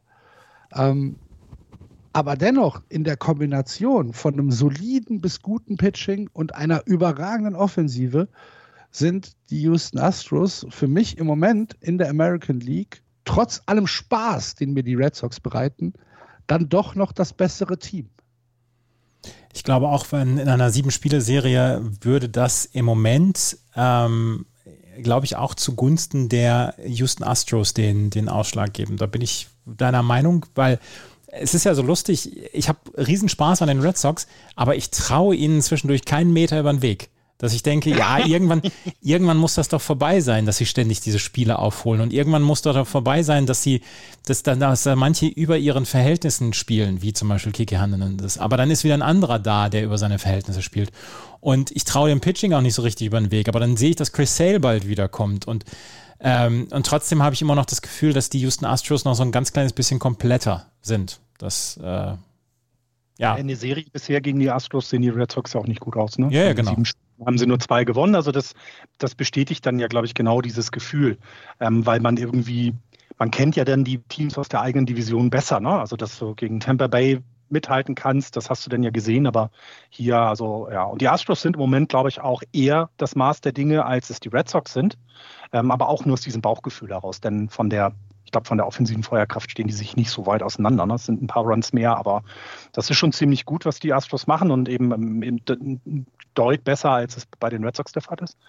Ähm, ich, äh, ja, ich mag es nicht, dass es so ist, weil äh, dieser Verdacht da immer im Hintergrund rumläutet, wie ähm, ähm, Axel das auch gerade meinte. Aber ich kann es ja jetzt auch nicht, ich kann mich ja jetzt nicht hinlegen und mit den Füßen auf dem Boden trampeln und den Händen, weil wir müssen jetzt akzeptieren, dass die Astros da sind, dass sie immer noch ein sehr gut zusammengestelltes Team haben und in den Playoffs da entsprechend ja auch eine große, große Rolle spielen werden. Ja, ich, äh, ich möchte es nicht vergessen, deswegen, ich habe eine Geschichte zu den LA Angels. Ich habe auch noch eine Geschichte. Hau, hau, raus, hau raus. Die LA Angels haben ein bisschen Probleme mit dem Minor League Team. Ähm, also, der Mietmarkt ist ja auch in Deutschland ein Problem. Mieten explodieren, gerade in den Großstädten. Aber Los Angeles scheint nochmal so eine, so eine ganz andere Ecke zu sein. Los Angeles ähm, hat einen äh, Housing Market, der wohl jenseits von Gut und Böse ist. Die äh, Los Angeles Angels zahlen wohl ihren Minor League Spielern nicht genug. Und das hat jetzt einer der Spieler aus der Double A hat das jetzt bekannt gegeben, beziehungsweise hat das öffentlich gemacht. Kieran Lovegrove. Ähm, Kieran Lovegrove ist auch ein ziemlich cooler Name. Er pitcht für die ähm, Rocket City Trash Pandas und er hat erzählt, wie er im Moment lebt. Er lebt mit sechs Teammitgliedern in, einem, in einer Dreizimmerwohnung. Sie schlafen auf Doppelmatratzen und ähm, eine Person schläft in der Küche, die anderen dann, die anderen zwei noch in einem Wohnzimmer und der Rest dann im Schlafzimmer, einer auf dem Boden. Ähm, Shane Kelso zum Beispiel auch in der Double A hat dieses Jahr, äh, beziehungsweise hat ähm, bei der Low, in der Low A gespielt. Der ähm, ist in einem Wohnwagen, wo er übernachtet über die Saison und mehrere Spieler haben Nebenjobs mit Uber und Lyft zum Beispiel. Und ähm, einer hat jetzt gesagt, Kelso hat gesagt, nee, Lovegrove hat gesagt, er hatte seine Karriere beendet weil er ansonsten bankrott gegangen wäre. Die LA Angels zahlen 1600 Dollar im Monat ihm und er müsste für seine Wohnung 2000 Dollar im Moment bezahlen. Und ich empfinde 2000 Dollar in Los Angeles, in einer Stadt wie Los Angeles, nicht als einen 250 Quadratmeter Palast. Ich glaube, das ist eine, eine andere Geschichte. Und er hat dann gesagt, ja, ich, ich habe es alles versucht und ich versuche es ja nach oben zu kommen und ich versuche ja weiterzukommen, aber äh, letzten Endes gibt es auch nicht mal genug zu essen für uns. Andere Teams, zum Beispiel die Red Sox oder die Giants, die als positives Beispiel genannt worden sind, haben zum Beispiel drei feste Mahlzeiten für ihre, für ihre Mannschaftsspieler, auch aus der, aus der Minor League und die haben mehr getan, um denen ein Auskommen zu ermöglichen. Aber bei den LA Angels ist es wohl jetzt im Moment noch nicht so und äh, es ist wohl ein großes Problem auch in anderen Minor League Teams beziehungsweise in anderen Franchises, wo die Minor League Teams halt unterdurchschnittlich bezahlt werden und sie dann auch irgendwann sagen, ja komm, dann, dann, dann lassen wir es jetzt. Und wenn wir sagen, dass manche Teams eine tiefere, eine tiefere Minor League also eine größere Minor League-Tiefe haben, dann reden wir auch über Teams, die ihre äh, Minor League-Spieler besser bezahlen oder ihnen bessere Bedingungen geben, unter denen sie dann trainieren und arbeiten und leben können. Und das geht bei den LA Angels wohl im Moment noch nicht so richtig. Die LA Angels haben gesagt, ja, wir müssen äh, was tun und wir werden was tun und äh, sie wollen wohl dann auch in der Offseason an dieses Thema rangehen. Es war ein großes Thema und eins, ähm, was wahrscheinlich häufig übersehen wird und wir sagen dann immer, ja, der aus der Minor League der, ähm, der schafft es nicht bei uns, beziehungsweise die Minor League kommt einfach nicht durch. Aber es könnte zwischendurch auch daran liegen, dass die Lebensbedingungen für diese Spieler einfach nicht gerechtfertigt sind, um Profisport bieten zu müssen. Weil sie müssen Profisport bieten, auch in der Double A oder in der Low A, beziehungsweise in der Triple A. Und das tun sie nicht, weil sie aus verschiedenen Gründen es nicht können. Ja, stell dir mal vor, du hast die ganze Nacht nicht geschlafen. Mhm. Ne? Weil halt die Bedingungen es nicht hergeben und dann sagen sie, ja, aber morgen ist Doubleheader. Ja. Go. Ja. Zeig. Ja. Jetzt, jetzt fällt mir der Name nicht ein, der damals als dieses, äh, als die Diskussion darüber ging, dass man in der Minor League ja mindestens, also wenigstens den Mindestlohn zahlen sollte, was äh, derzeit ja nicht geschieht. Ähm, da gab es irgendeinen Spieler, den man auch kennt, meinte dann so, ja, dann sollen die halt sich anstrengen, damit sie in die Major League kommen. Das war dann so die Begründung dafür, warum warum da unten nicht so viel gezahlt werden soll. Dann sollen sie halt Kuchen essen. Das hört sich nach, das hört sich nach Karl-Heinz Rummenigge an. Dann sollen sie halt Kuchen essen. Genau. Ja, ja. Also eben. Ja, das ist, äh, äh, aber da können wir wieder mal empfehlen, where uh, Everybody Knows Your Name, war das der Titel des Buches, äh, wo es dann um Minor League Baseball mal geht. Where Nobody äh, Knows Your Name heißt er. Äh, where Nobody, ich habe jetzt an, Friend, an, an Cheers gedacht. Ähm, das ist ja, fast das ja das, das ist auch meine erste Assoziation bei Baseball. Norm! ja. Der hat auch, der hat aber nur gemeckert. Nein, ähm, aber dann. Hat auch auf dem Boden geschlafen. Dann können wir aber mal was Positives noch über die Angels sagen. Ähm, äh, unser absoluter Top-Favorit für das Homeland Derby, Shohei Otani, hat es ja nicht gewonnen, hat aber dafür 150.000 Dollar bekommen. Ja. Ähm, nur, dass er teilgenommen hat und hat das äh, dann aber an 30 äh, Leute von den Angels verteilt, also an Staffers, äh, ähm, die ja, die um ihn herum immer arbeiten und hat also sein Geld quasi im Verein mal Leuten gegeben, die jeden Tag für den Verein arbeiten und vermutlich auch ein bisschen über den Mindestlohn verdienen. Also es waren wohl Trainer, Clubhouse Workers, Media Relations Staffers, an die er das verteilt hat. Jeder 5000, äh, wann sind es dann? Das ist ja schon mal was.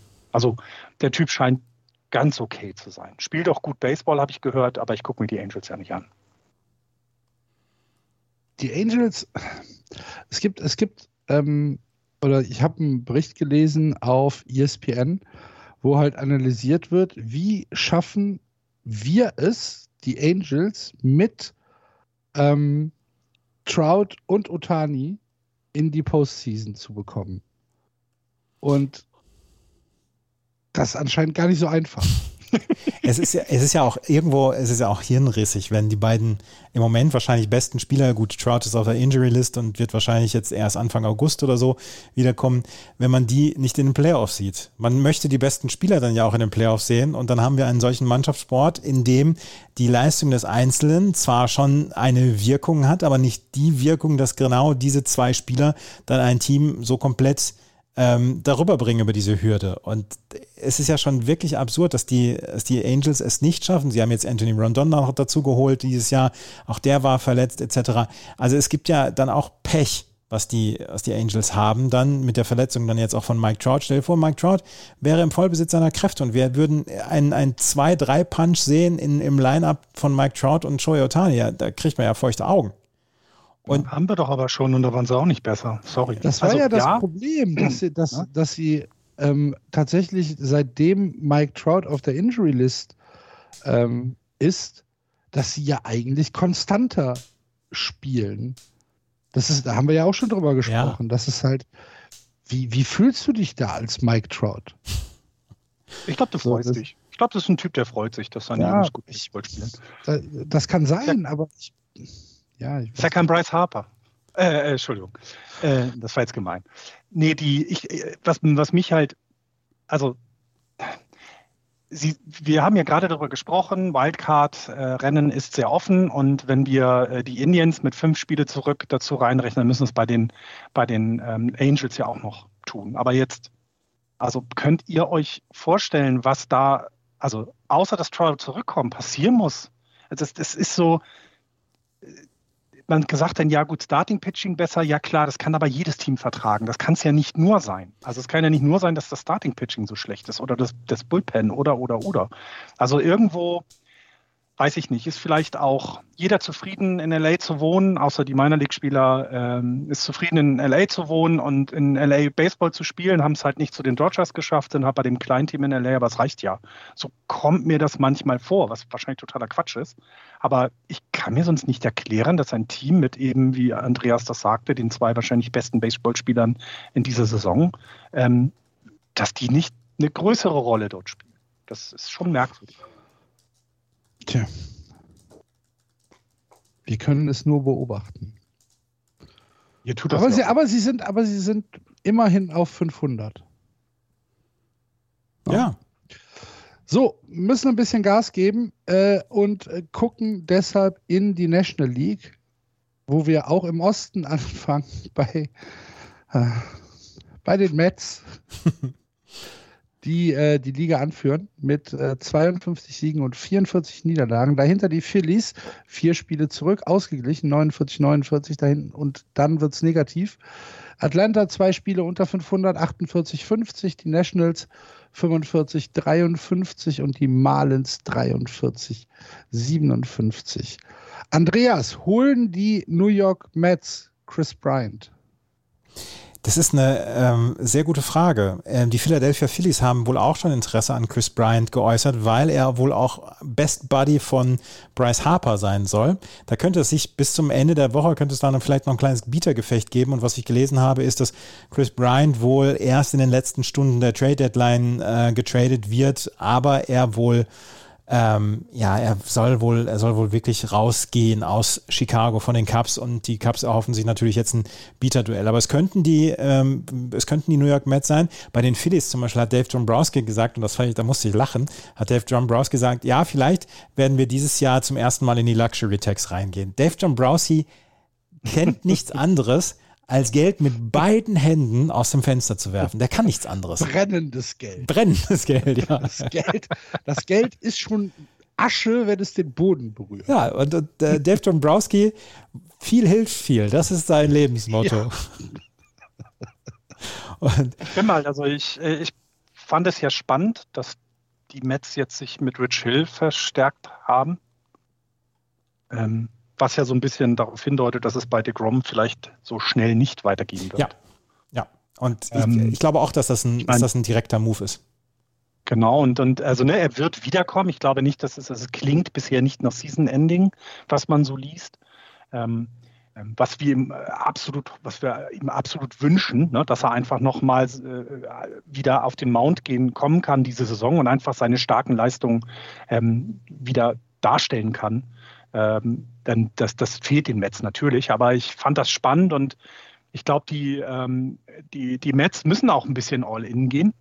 Also ein bisschen mehr All-In gehen, als es sogar schon vor der Saison gemacht haben, weil du in den Playoffs eben gegen so Teams wie die wirklich sehr guten Milwaukee Brewers antrittst und dann gegen diese, diese drei Powerhouses äh, Houses aus, den, aus, aus dem Westen. Also du kannst jetzt auch nicht sagen, naja, die vier Spieler auf die Phillies, die kriegen wir irgendwie hin, sondern du musst ja den Schritt weiter denken. Und kommt dann ein Chris Bryant, und äh, wir haben das ja mit, mit Kyle Schwarber gesehen, äh, bei den Nationals, dass so ein so ein Tapetenwechsel manchmal ja helfen kann. Und vielleicht kommt er wieder zurück, der, der gute Brian, zu den Leistungen, die er mal bei den Cups in 2015 und dann auch 16 gebracht hat. Und das würde den Mets ja helfen.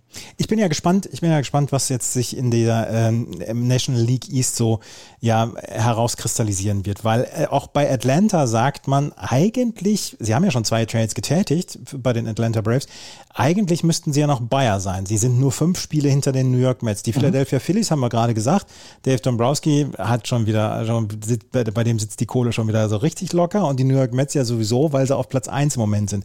Die Washington Nationals, die haben gesagt, sie sind Seller. Ähm, da geht es wohl auch darum, ob Max Scherzer vielleicht ähm, jetzt zur Trade Deadline noch getradet wird. Die Miami Marlins sowieso. Aber was Atlanta, Philadelphia und die New York Mets bis Freitag machen werden, da bin ich wirklich sehr, sehr gespannt drauf. Ja, ich, kann, ich kann Atlanta ganz, ganz schwer einschätzen, ehrlich gesagt.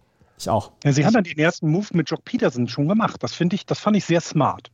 Also ich fand smart, dass sie, ähm, weil äh, Ronald Acuna Jr. im Outfield defensiv wie offensiv fehlen wird, dann jemanden zu holen wie Jock Peterson, das fand ich smart. Muss ich ehrlich gestehen. Das hat mir sehr gut gefallen. Aber ob das reicht, weiß ich halt nicht, weil da ist Acuna Jr. dann doch noch mal ein bisschen anderes Kaliber. Sie haben sie ja. auf Steven Vogt geholt. Ja nicht, genau, Steven Vogt, was jetzt auch keine Riesenverpflichtung ist, sage ich mal so.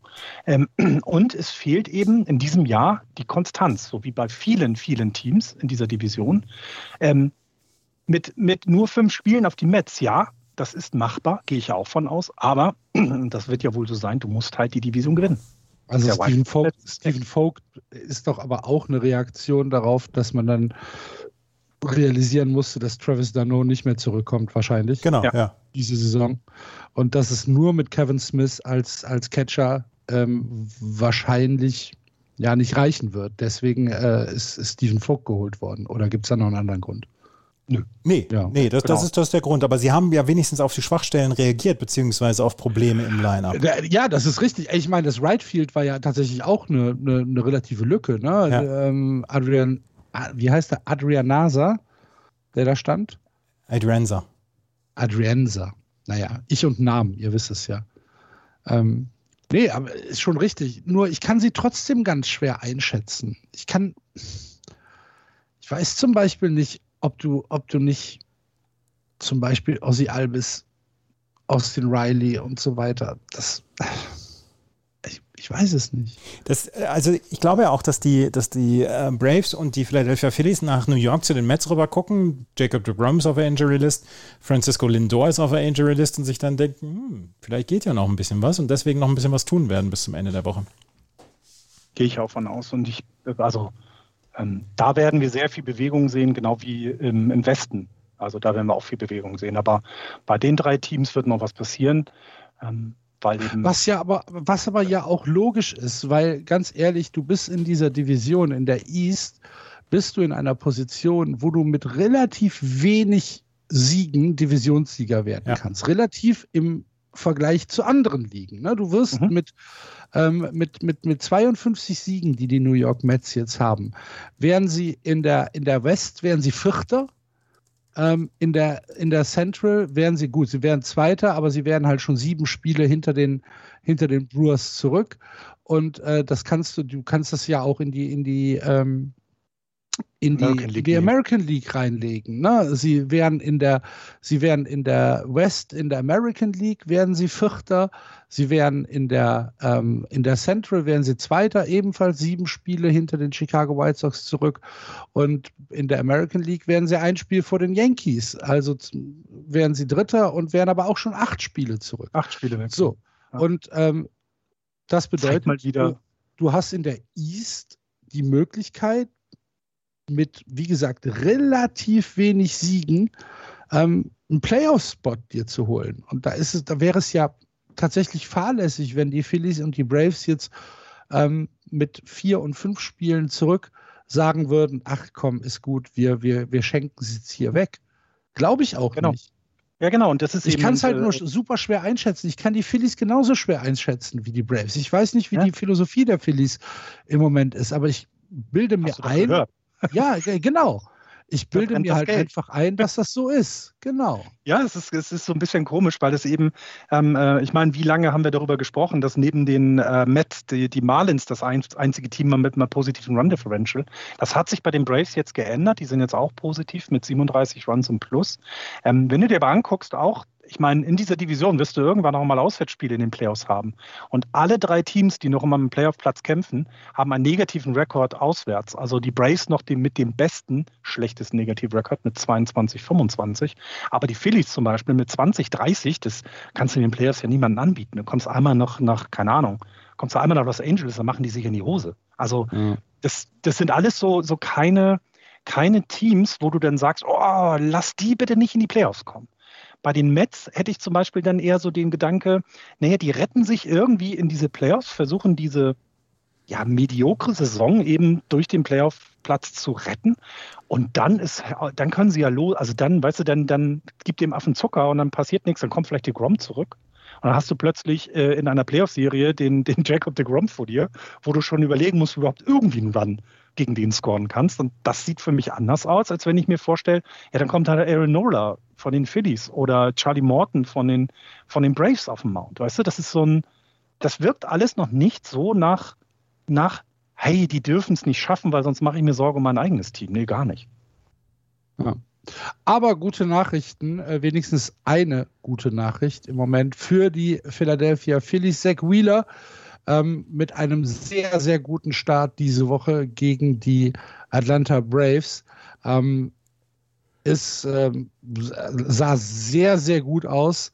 Äh, aktuell Zach Wheeler auch ähm, in den teaminternen Statistiken ähm, weiterhin der beste Starting Pitcher und äh, ja, die äh, Sorge, dass äh, er tatsächlich seine All-Star-Form auf längere Zeit verliert, scheint unbegründet. Er ähm, hatte, wie gesagt, ein sehr, sehr gutes Outing gegen die Atlanta Braves und das sollte den Philadelphia Phillies doch Hoffnung geben. Gibt es noch Hoffnung für die Chicago Cubs, fragen wir uns, wenn wir in die National League Central schauen, wo die Cubs auf Platz 4 stehen. Neun Spiele hinter den führenden Milwaukee Brewers zurück. Dann die Cincinnati Reds, eine der ähm, wahrscheinlich positiven Begleiterscheinung der National League Central dieses Jahr. Die Cardinals 50-50, also einen genauen 500er Baseball. Und die Pittsburgh Pirates 38-61 am Tabellenende. Ja, die Milwaukee Brewers sechseinhalb Spiele in der Führung vor den Cincinnati Reds haben jetzt nach dem All-Star Break, ähm, sagen wir mal, eine durchwachsene Serie gegen die Reds gehabt. Vier, vier Siege, vier Niederlagen in äh, zwei aufeinanderfolgenden ähm, Serien, einmal zu Hause, einmal auswärts, haben sich dann von den Royals sweepen lassen in zwei Spielen und jetzt aber zurückgeschlagen gegen die starken Chicago White Sox, zwei von drei Spielen gewonnen. Ähm, die Milwaukee Brewers sehen so ein bisschen aus, und das ist ja tatsächlich merkwürdig zu sagen, aber als wären sie in der National League Central das konstanteste Team. Wie merkwürdig ist das denn? Sie machen es ja nach wie vor über das Pitching. Wir haben ja schon so drüber gesprochen, über Burns, über Woodruff, über ähm, Freddy Peralta. Ähm, Sie haben Brent Suter jetzt. Ähm, Sie haben jetzt, ich habe jetzt mal gerade nachgeschaut, was Sie in den letzten 30 Tagen dann abgeliefert haben. Und auch das ist, da fragst du dich dann auch, Leute, ist das ernsthaft? Ist das alles euer Ernst, was ihr hier macht? Äh, Brandon Woodruff zum Beispiel hat über die letzten 31 Innings einen 92er ERA gehabt. Corbin Burns über die letzten 27 ein Drittel Innings 0,99er ERA. Eric Lauer, 23 ein Drittel Innings gepitcht, 0,77er ERA. Brent Suter, 13 Innings gepitcht, 1,38 ERA. Freddy Peralta mit einem Dreier ERA und 21 Innings gehört schon zu den schlechteren. Brad Boxberger 2,7er ERA. Hunter Strickland 2,7er ERA. Jack Cousins 9 Innings, einen Nuller ERA. Ja, bitte. Also, wenn du die Konstanz hast, dann kannst du dich nicht darüber wundern, beziehungsweise dann brauchst du dich, dann brauchst du auch gar nicht so viel Offensive, weil so viel Offensive haben sie ja nach wie vor nicht. Aber das, das Pitching, das spottet ja alles, das ist ja, das ist ja der Wahnsinn ist ja ernsthaft der Wahnsinn, dass das Pitching der Milwaukee Brewers in diesem Jahr. Ja, die haben ja. äh, seit dem All-Star-Break haben sie den niedrigsten ERA in der gesamten Liga mit 2.19. Ja. Also in den acht Spielen, die sie bisher hatten, sind es, äh, sind es eben keine 2,2 Innings pro Earned Runs pro 9 Innings. Das ist, das ist schon ziemlich, ziemlich gut und eben auch ein Vorsprung zu dann den äh, derzeit im Pitching noch guten äh, Oakland Athletics, die mit 2,8 dann schon einen ordentlichen Abstand dazu haben. Und das ja, wie du, wie du sagst, das ist tatsächlich derzeit das Pitching, was man bei Milwaukee so ein bisschen, ja, ihr habt es ja auch, oder wir haben es auch die letzten Male immer wieder angesprochen, was so ein bisschen unterm Radar läuft. Ähm, 26 Runs insgesamt nur acht gegeben. Es waren halt nur 18 Earned Runs in den, in den äh, acht Spielen, die sie hatten. Und das ist schon, das hat was. Ne? wenn du einen, äh, einen WIP von 1,05 hast, dann ja, dann, dann kommt nicht viel rein für die und sie können dann eben die mediokre oder mittelmäßige Offensive kann das dann entsprechend auch auffangen. Ja, aber ich weiß nicht, für, für mich sind die Milwaukee Brewers ähm, gerade was, gerade was das Pitching betrifft, ähm, schon eine der größeren Überraschungen. Ja, und was so ein bisschen fehlt, ist, glaube ich, einfach die Konkurrenz. Also, dass du in der eigenen Liga dich eben auch, ne, dass jedes Spiel in der eigenen Liga einfach immer sehr eng und sehr, sehr, ähm, sehr schwierig wird für dich zu gewinnen. Aber weil die Cardinals zum Beispiel auch eben nur mit 50-50 rumhängen, die äh, Cups ja sogar negativ sind und als einzige positive Überraschung noch vielleicht die, die Reds, aber auch das sind sechseinhalb Spiele zurück. Das heißt, verlier mal eine Serie gegen die Reds. Das kannst du dir sogar erlauben, weil du damit den Platz auf der, auf der Eins nicht abgibst. Und so ein bisschen fehlt die Konkurrenz, dass es eben vielleicht dann zu noch mehr besseren Leistungen führen würde, wenn eben ja, die Gegner nicht so schwach wären dieses Jahr in der eigenen Division. Ja. Ja. Ist denn die Division entschieden, die Central? Ja. Ich sehe kein Team, was da noch gefährlich werden könnte. Wir haben immer gesagt, dass bei den Cubs so viel Talent ist, aber sie kriegen es eben nicht hin und die Cubs werden auch zu den Sellern gehören in dieser, in dieser Saison. Ähm, man hört ja, dass sie wohl mit äh, Rizzo und äh, Bias dann die Verträge verlängern wollen und alles, was eben nächstes Jahr Free Agent werden würde, dann auch entsprechend auf dem Tradeblock ist. Der Name Craig Kimbrell ähm, wird in jedem, also wird immer genannt, wenn es um Trade-Gerüchte geht. Bryant hat mir schon angesprochen. Es könnte sogar noch ein, zwei Starting-Pitcher meiner Meinung nach treffen, weil sie dann eben sich fürs nächste Jahr anders aufstellen werden, vielleicht sogar auch für die nächsten zwei Jahre. Ähm, die Reds sind überraschend toll, das macht Spaß, das ist ein aufregendes Team, aber ihnen fehlt komplett die Konstanz und deswegen sehe ich nicht, dass da ein Team noch nachkommt, ähm, was die, die Central gewinnen wird. Außer die Brewers, die werden es schaffen. Nein, ich sehe da auch nichts anderes und genau was, was Florian gesagt hat und da wird nichts mehr passieren. Bei den Cincinnati Reds habe ich dann nochmal geguckt, ähm, die haben, haben halt Bull, große Bullpen-Probleme. Sie haben dann Michael Lawrenson, haben sie dann wieder zurückbekommen. Ähm, er hat ein Inning gepitcht, ist dann ins, in, also das, das, das war ist dann sofort wieder auf die Injury List zurückgegangen. Sie könnten sich jetzt um Craig Kimbrell bemühen, aber mit welchem Sinn dahinter? Sie sind im Moment fünfeinhalb Spieler raus, auch Kimbrell aus den Wildcard-Plätzen. Was bitte? Kimbrell geht zu den Astros. Oh, nee, nein. Da bin ich sehr dann gespannt. Da bin ich sehr gespannt, oh. wo, wo er hingehen wird. Weil, also das ist, glaube ich, also er ist ja der, der Spieler, um den es, um den es geht. Er hat denn die, das größte Interesse. Alle Teams, die in irgendeiner Weise in Contention sind, wollen Craig Kimbrell haben. Und ich bin sehr gespannt, was da, was da werden wird. Und die Cincinnati Reds werden ihn sich nicht holen. Ähm, und deswegen, ja, die Division ist entschieden. Und so wie die Milwaukee Brewers pitchen, kannst du auch niemanden, äh, sehe ich auch niemanden, der in irgendeiner Weise da rankommen könnte. Möchtest du Kimbrell auch haben, Andreas? Ja, klar. In, in Fenway? Ja, klar. Ja? Er hat ja. Den, den Ben kommt er zu den Giants. Natürlich möchte man, natürlich möchte man doch Craig, Craig Möchtest du sonst noch jemanden haben von den Cups? Nö. Also Anthony Rizzo wird ja mit, mit den äh, ähm, Red Sox in Verbindung gebracht. Ja, weil er ein First Baseman ist. Das genau. würde ja sogar sehr gut passen. Ja. Wobei ich ja gehört hatte, dass Rizzo und Bias die Vertragsverlängerung bekommen. Aber wahrscheinlich, wenn, wenn ein gutes Angebot da ist, werden auch die Cups sich das ganz genau überlegen. Denn die Leistungen, die Rizzo mal gebracht hatte, auch in der Saison, hatte er einige Phasen, in der er ganz gut war, aber danach ist ja auch nicht wirklich gut dieses Jahr. Ja, aber er ist ein, äh, auch ein defensiv guter First Baseman, tatsächlich, finde ich. Ja. Ich bin gespannt. Ich auch. Gut, gut. So, jetzt äh, der Blick, der bange Blick geht zur Uhr. Haben wir noch Zeit für die National League West? Leider ja. heute nicht mehr für die Giants. Haben wir. Das beste Team im Baseball. Die San Francisco Giants. 66, äh, 62 Siege, 37 Niederlagen. Vor den Dodgers, zwei Spiele, äh, führen sie im Moment die National League West an. Dann die San Diego Padres, die äh, tatsächlich schon fünfeinhalb Spiele zurück sind. Die Colorado Rockies und die Arizona Diamondbacks am Tabellenende. Welche Besonderheit, ohne drauf zu gucken, hat die National League West in den letzten zehn Tagen fertiggebracht? Wisst ihr es? Nee. Als, als Gesamtliga. Alle Teams haben 5 zu 5 gespielt in den letzten zehn Tagen. Richtig. Die gesamte Liga hat Stimmt. 5 und 5 gespielt. ist ja cool. Haben wir auch nicht oft. Nee. Die, die also kurzer, kurze Erklärung für, äh, für unsere Hörer. Wir reden ja immer mal wieder von unserem internen WhatsApp-Chat.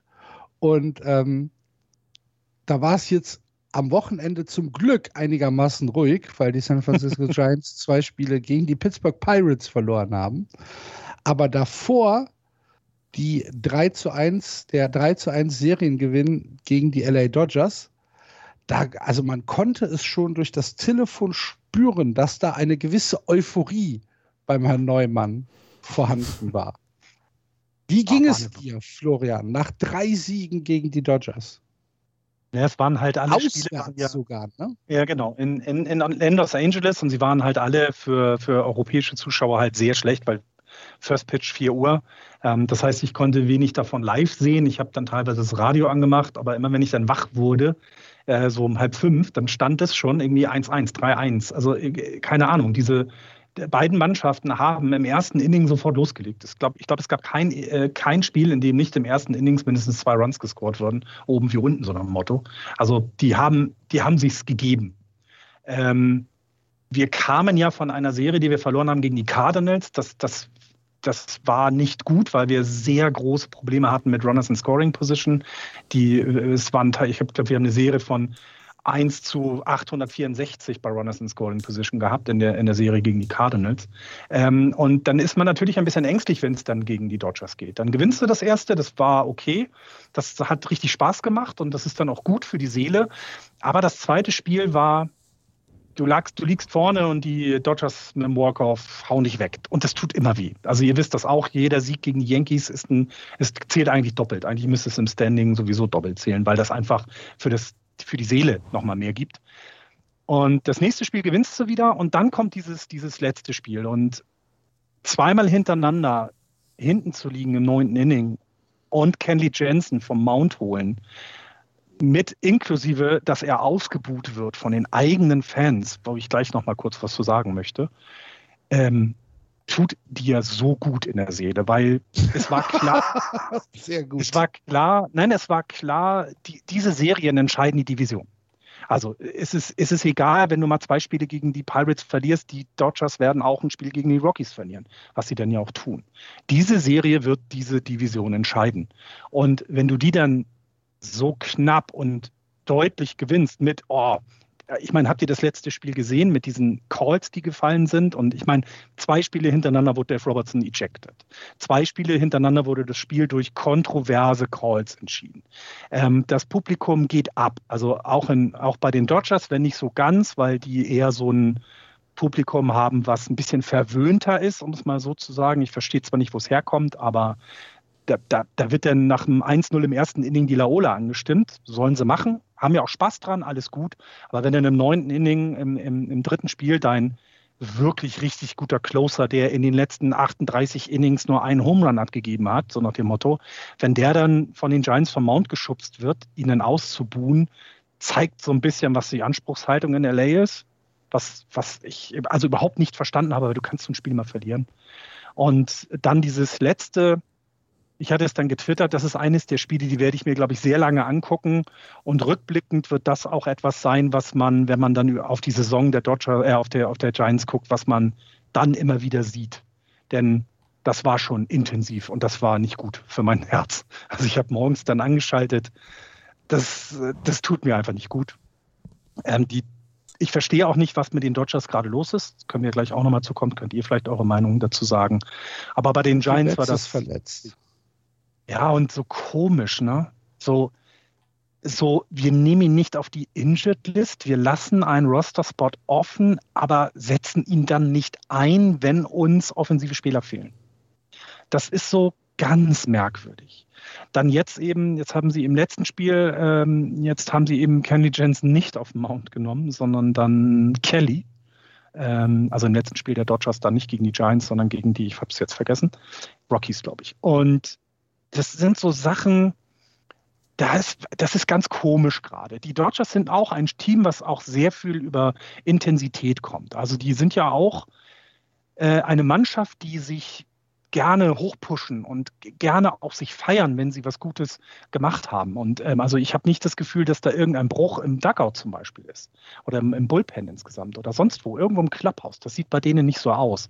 Aber die, aber auch das Ganze drumherum dann. Ich meine jetzt ganz ehrlich, ich mag Kenley Jensen nicht und ich halte ihn nicht für den besten Closer der Liga, aber der ist echt gut und der hat in den letzten äh, Innings, die er gepitcht hat, war der unüberwindbar gut. Und dann passiert es eben mal, dass eine andere Mannschaft dich überwindet. Dass es die Giants sind, freut mich. Aber dass sie den dann ausbuhen, äh, äh, sorry, das zeigt mal wieder, und ich möchte jetzt nicht keine Schimpfwörter wie auf Twitter verwenden, aber dass irgendwas passt bei den LA-Fans nicht. Die haben irgendeinen, irgendeinen Schuss im Kopf. Ich habe keine Ahnung welchen, die aber halt irgendwie verwöhnt. sind die sind halt verwöhnt. Da muss ja, doch, da muss doch gar nicht, da muss, ja, aber da muss doch nicht groß rum, ähm, rumpsychologisiert werden. Die sind halt verwöhnt und boden halt ihren Mann aus. Passiert. Und, und dann war es natürlich das Wochenende mit den zwei Niederlagen gegen die Pirates aus Giants Sicht, das hat mich komplett fertig gemacht, weil auch da, ne, jedes erste Inning führen die 3-1, 4-1, was auch immer. Ich denke, das ist aber was ist denn hier los? Starting Pitching wird rumgeschubst, ne? Gorsman wurde von den, von den Pirates rumgeschubst in der 10-2-Niederlage. Also was man gar nicht gewohnt ist. Und dann wurde mir aber bewusst, naja, diese Phasen hat jedes Team. Jedes Team hat eine Phase, wo mal alles nicht so klickt, wie es die Saison vielleicht so lange geklickt hat. Und ähm, das haben wir jetzt dann da gehabt mal. Ähm, das wird auch wiederkommen. Da muss ich mich beruhigen ähm, und nicht gleich alles äh, äh, schlecht sehen. Ähm, aber wir starten äh, übermorgen Nacht wieder eine Serie gegen die Dodgers. Das heißt, da geht es wieder, wenn wir wenigstens ein Spiel gewinnen, ähm, dann bleiben wir halt Erster in der Liga.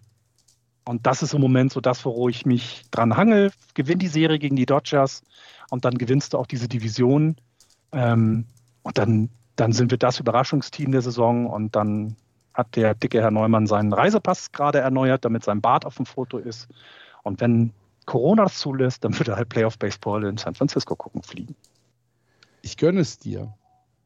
Die San Diego Padres haben Adam Frazier von den Pittsburgh Pirates geholt, Second Baseman. Ja. Er hat die, er hat die Führung inne, was Hits dieses Jahr angeht, und ist kein Free Agent äh, in diesem Jahr, sondern erst nach nächstem Jahr. Und die Pirates haben dafür Mitchell Miliano, Shortstop Tucupita Marcano und Outfielder Jake Sowinski bekommen. Und sie waren wohl sehr interessiert am Shortstop Tucupita Marcano. Frazier hatte einen 3,27er Betting Average am Sonntag, der zweitbeste in der kompletten Liga. Vier Home Runs, 32 RBI und ist Gold Glove Finalist gewesen 2020. Also der kann alles. Der kann schlagen, er kann für, ähm, nicht, also nicht für Power, aber er kann für einen Average schlagen und er kann ähm, eine hervorragende Second Base spielen und das Infield der San Diego Padres wird noch besser und sie haben ihn für anderthalb Jahre. Das ist richtig, richtig stark.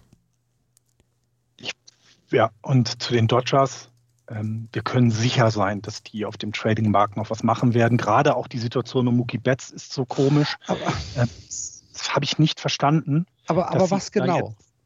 Was genau ja. können die Dodgers denn eigentlich machen? Weil wenn du dir das Roster anguckst, der Dodgers, da ist ja jetzt keine Stelle, wo du, wo du wirklich sagst, okay, hier ist äh, richtig, richtig Problem.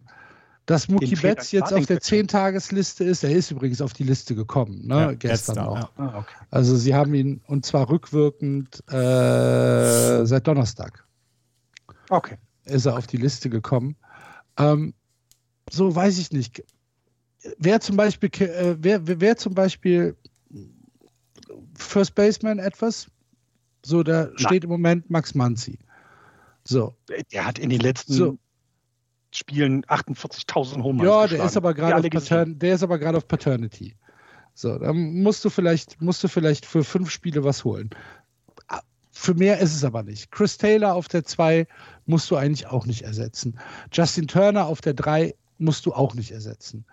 Gavin Lux als Shortstop ist im Moment auf der 10-Tagesliste, wird ersetzt von entweder Chris Taylor oder Zach McKinstry. So, für, für eine 10-Tagesliste brauchst du dir keinen Shortstop äh, holen. AJ Pollock auf links, Cody Bellinger im Center, äh, Mookie Betts rechts, brauchst du auch nichts. DH ist Albert Puchholz. Brauchst du eigentlich auch nicht. Das Pitching steht eh über allen Dingen. Vielleicht kannst Glaub du dir noch, du vielleicht kannst du dir noch im Relief-Pitching was holen. Nee, ich würde jetzt einen Spruch Glaube ich erheben. auch nicht. Ich würde wa- Einspruch erheben. Wo denn? Beim Starting Pitching, den fehlt ein Mann. Und zwar der, den sie sich vor der Saison mit sehr viel Geld geholt haben. Also dieser Elefant im Raum wird jetzt auch seitens der Dodgers seit zwei Wochen umgangen. Ähm, Trevor Bauer ist einfach immer noch auf der Administrative Leave-Liste, völlig zu Recht. Und äh, es wird ja sogar auch gefordert, dass die Dodgers eher reagieren, als es die MLB tut und ihn released. Ähm, Ähm, Trevor Bauer soll im Clubhaus eine Persona non grata sein, habe ich gelesen. Genau, also die, und man hört immer mehr, dass, dass das wohl, also nein, immer mehr. Man hat schon relativ häufig gehört, dass er eben eine sehr schwierige Person ist, das wissen wir ja auch.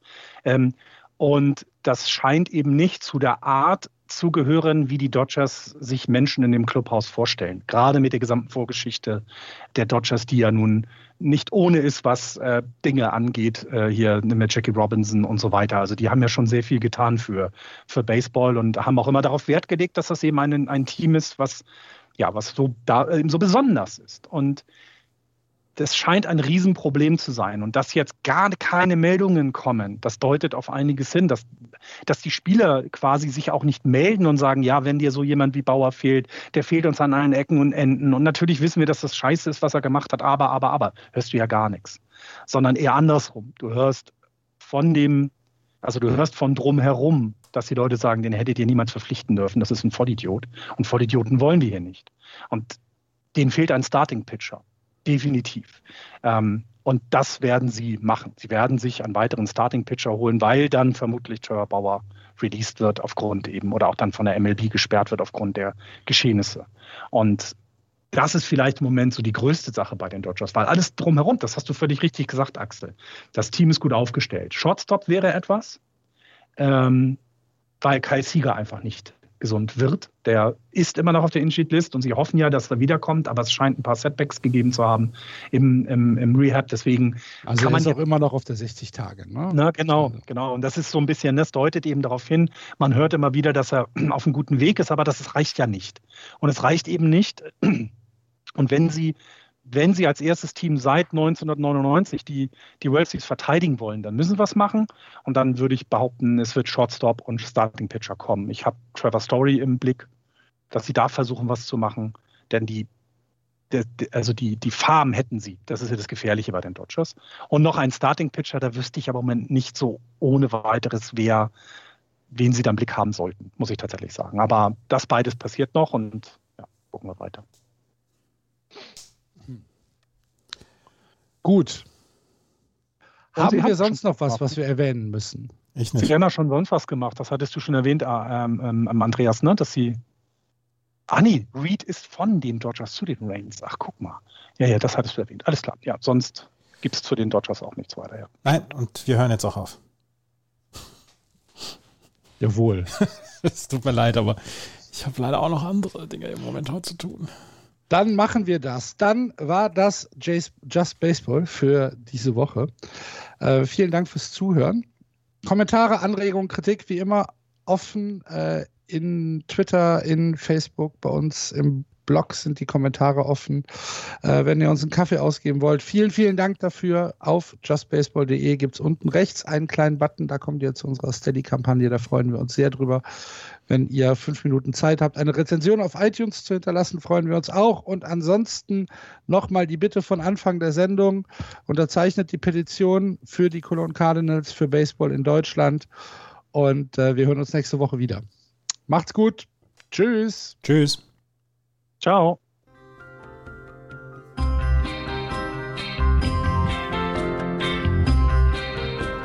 Das war Just Baseball. Ihr findet uns auf justbaseball.de, bei Facebook, bei Twitter und natürlich bei iTunes.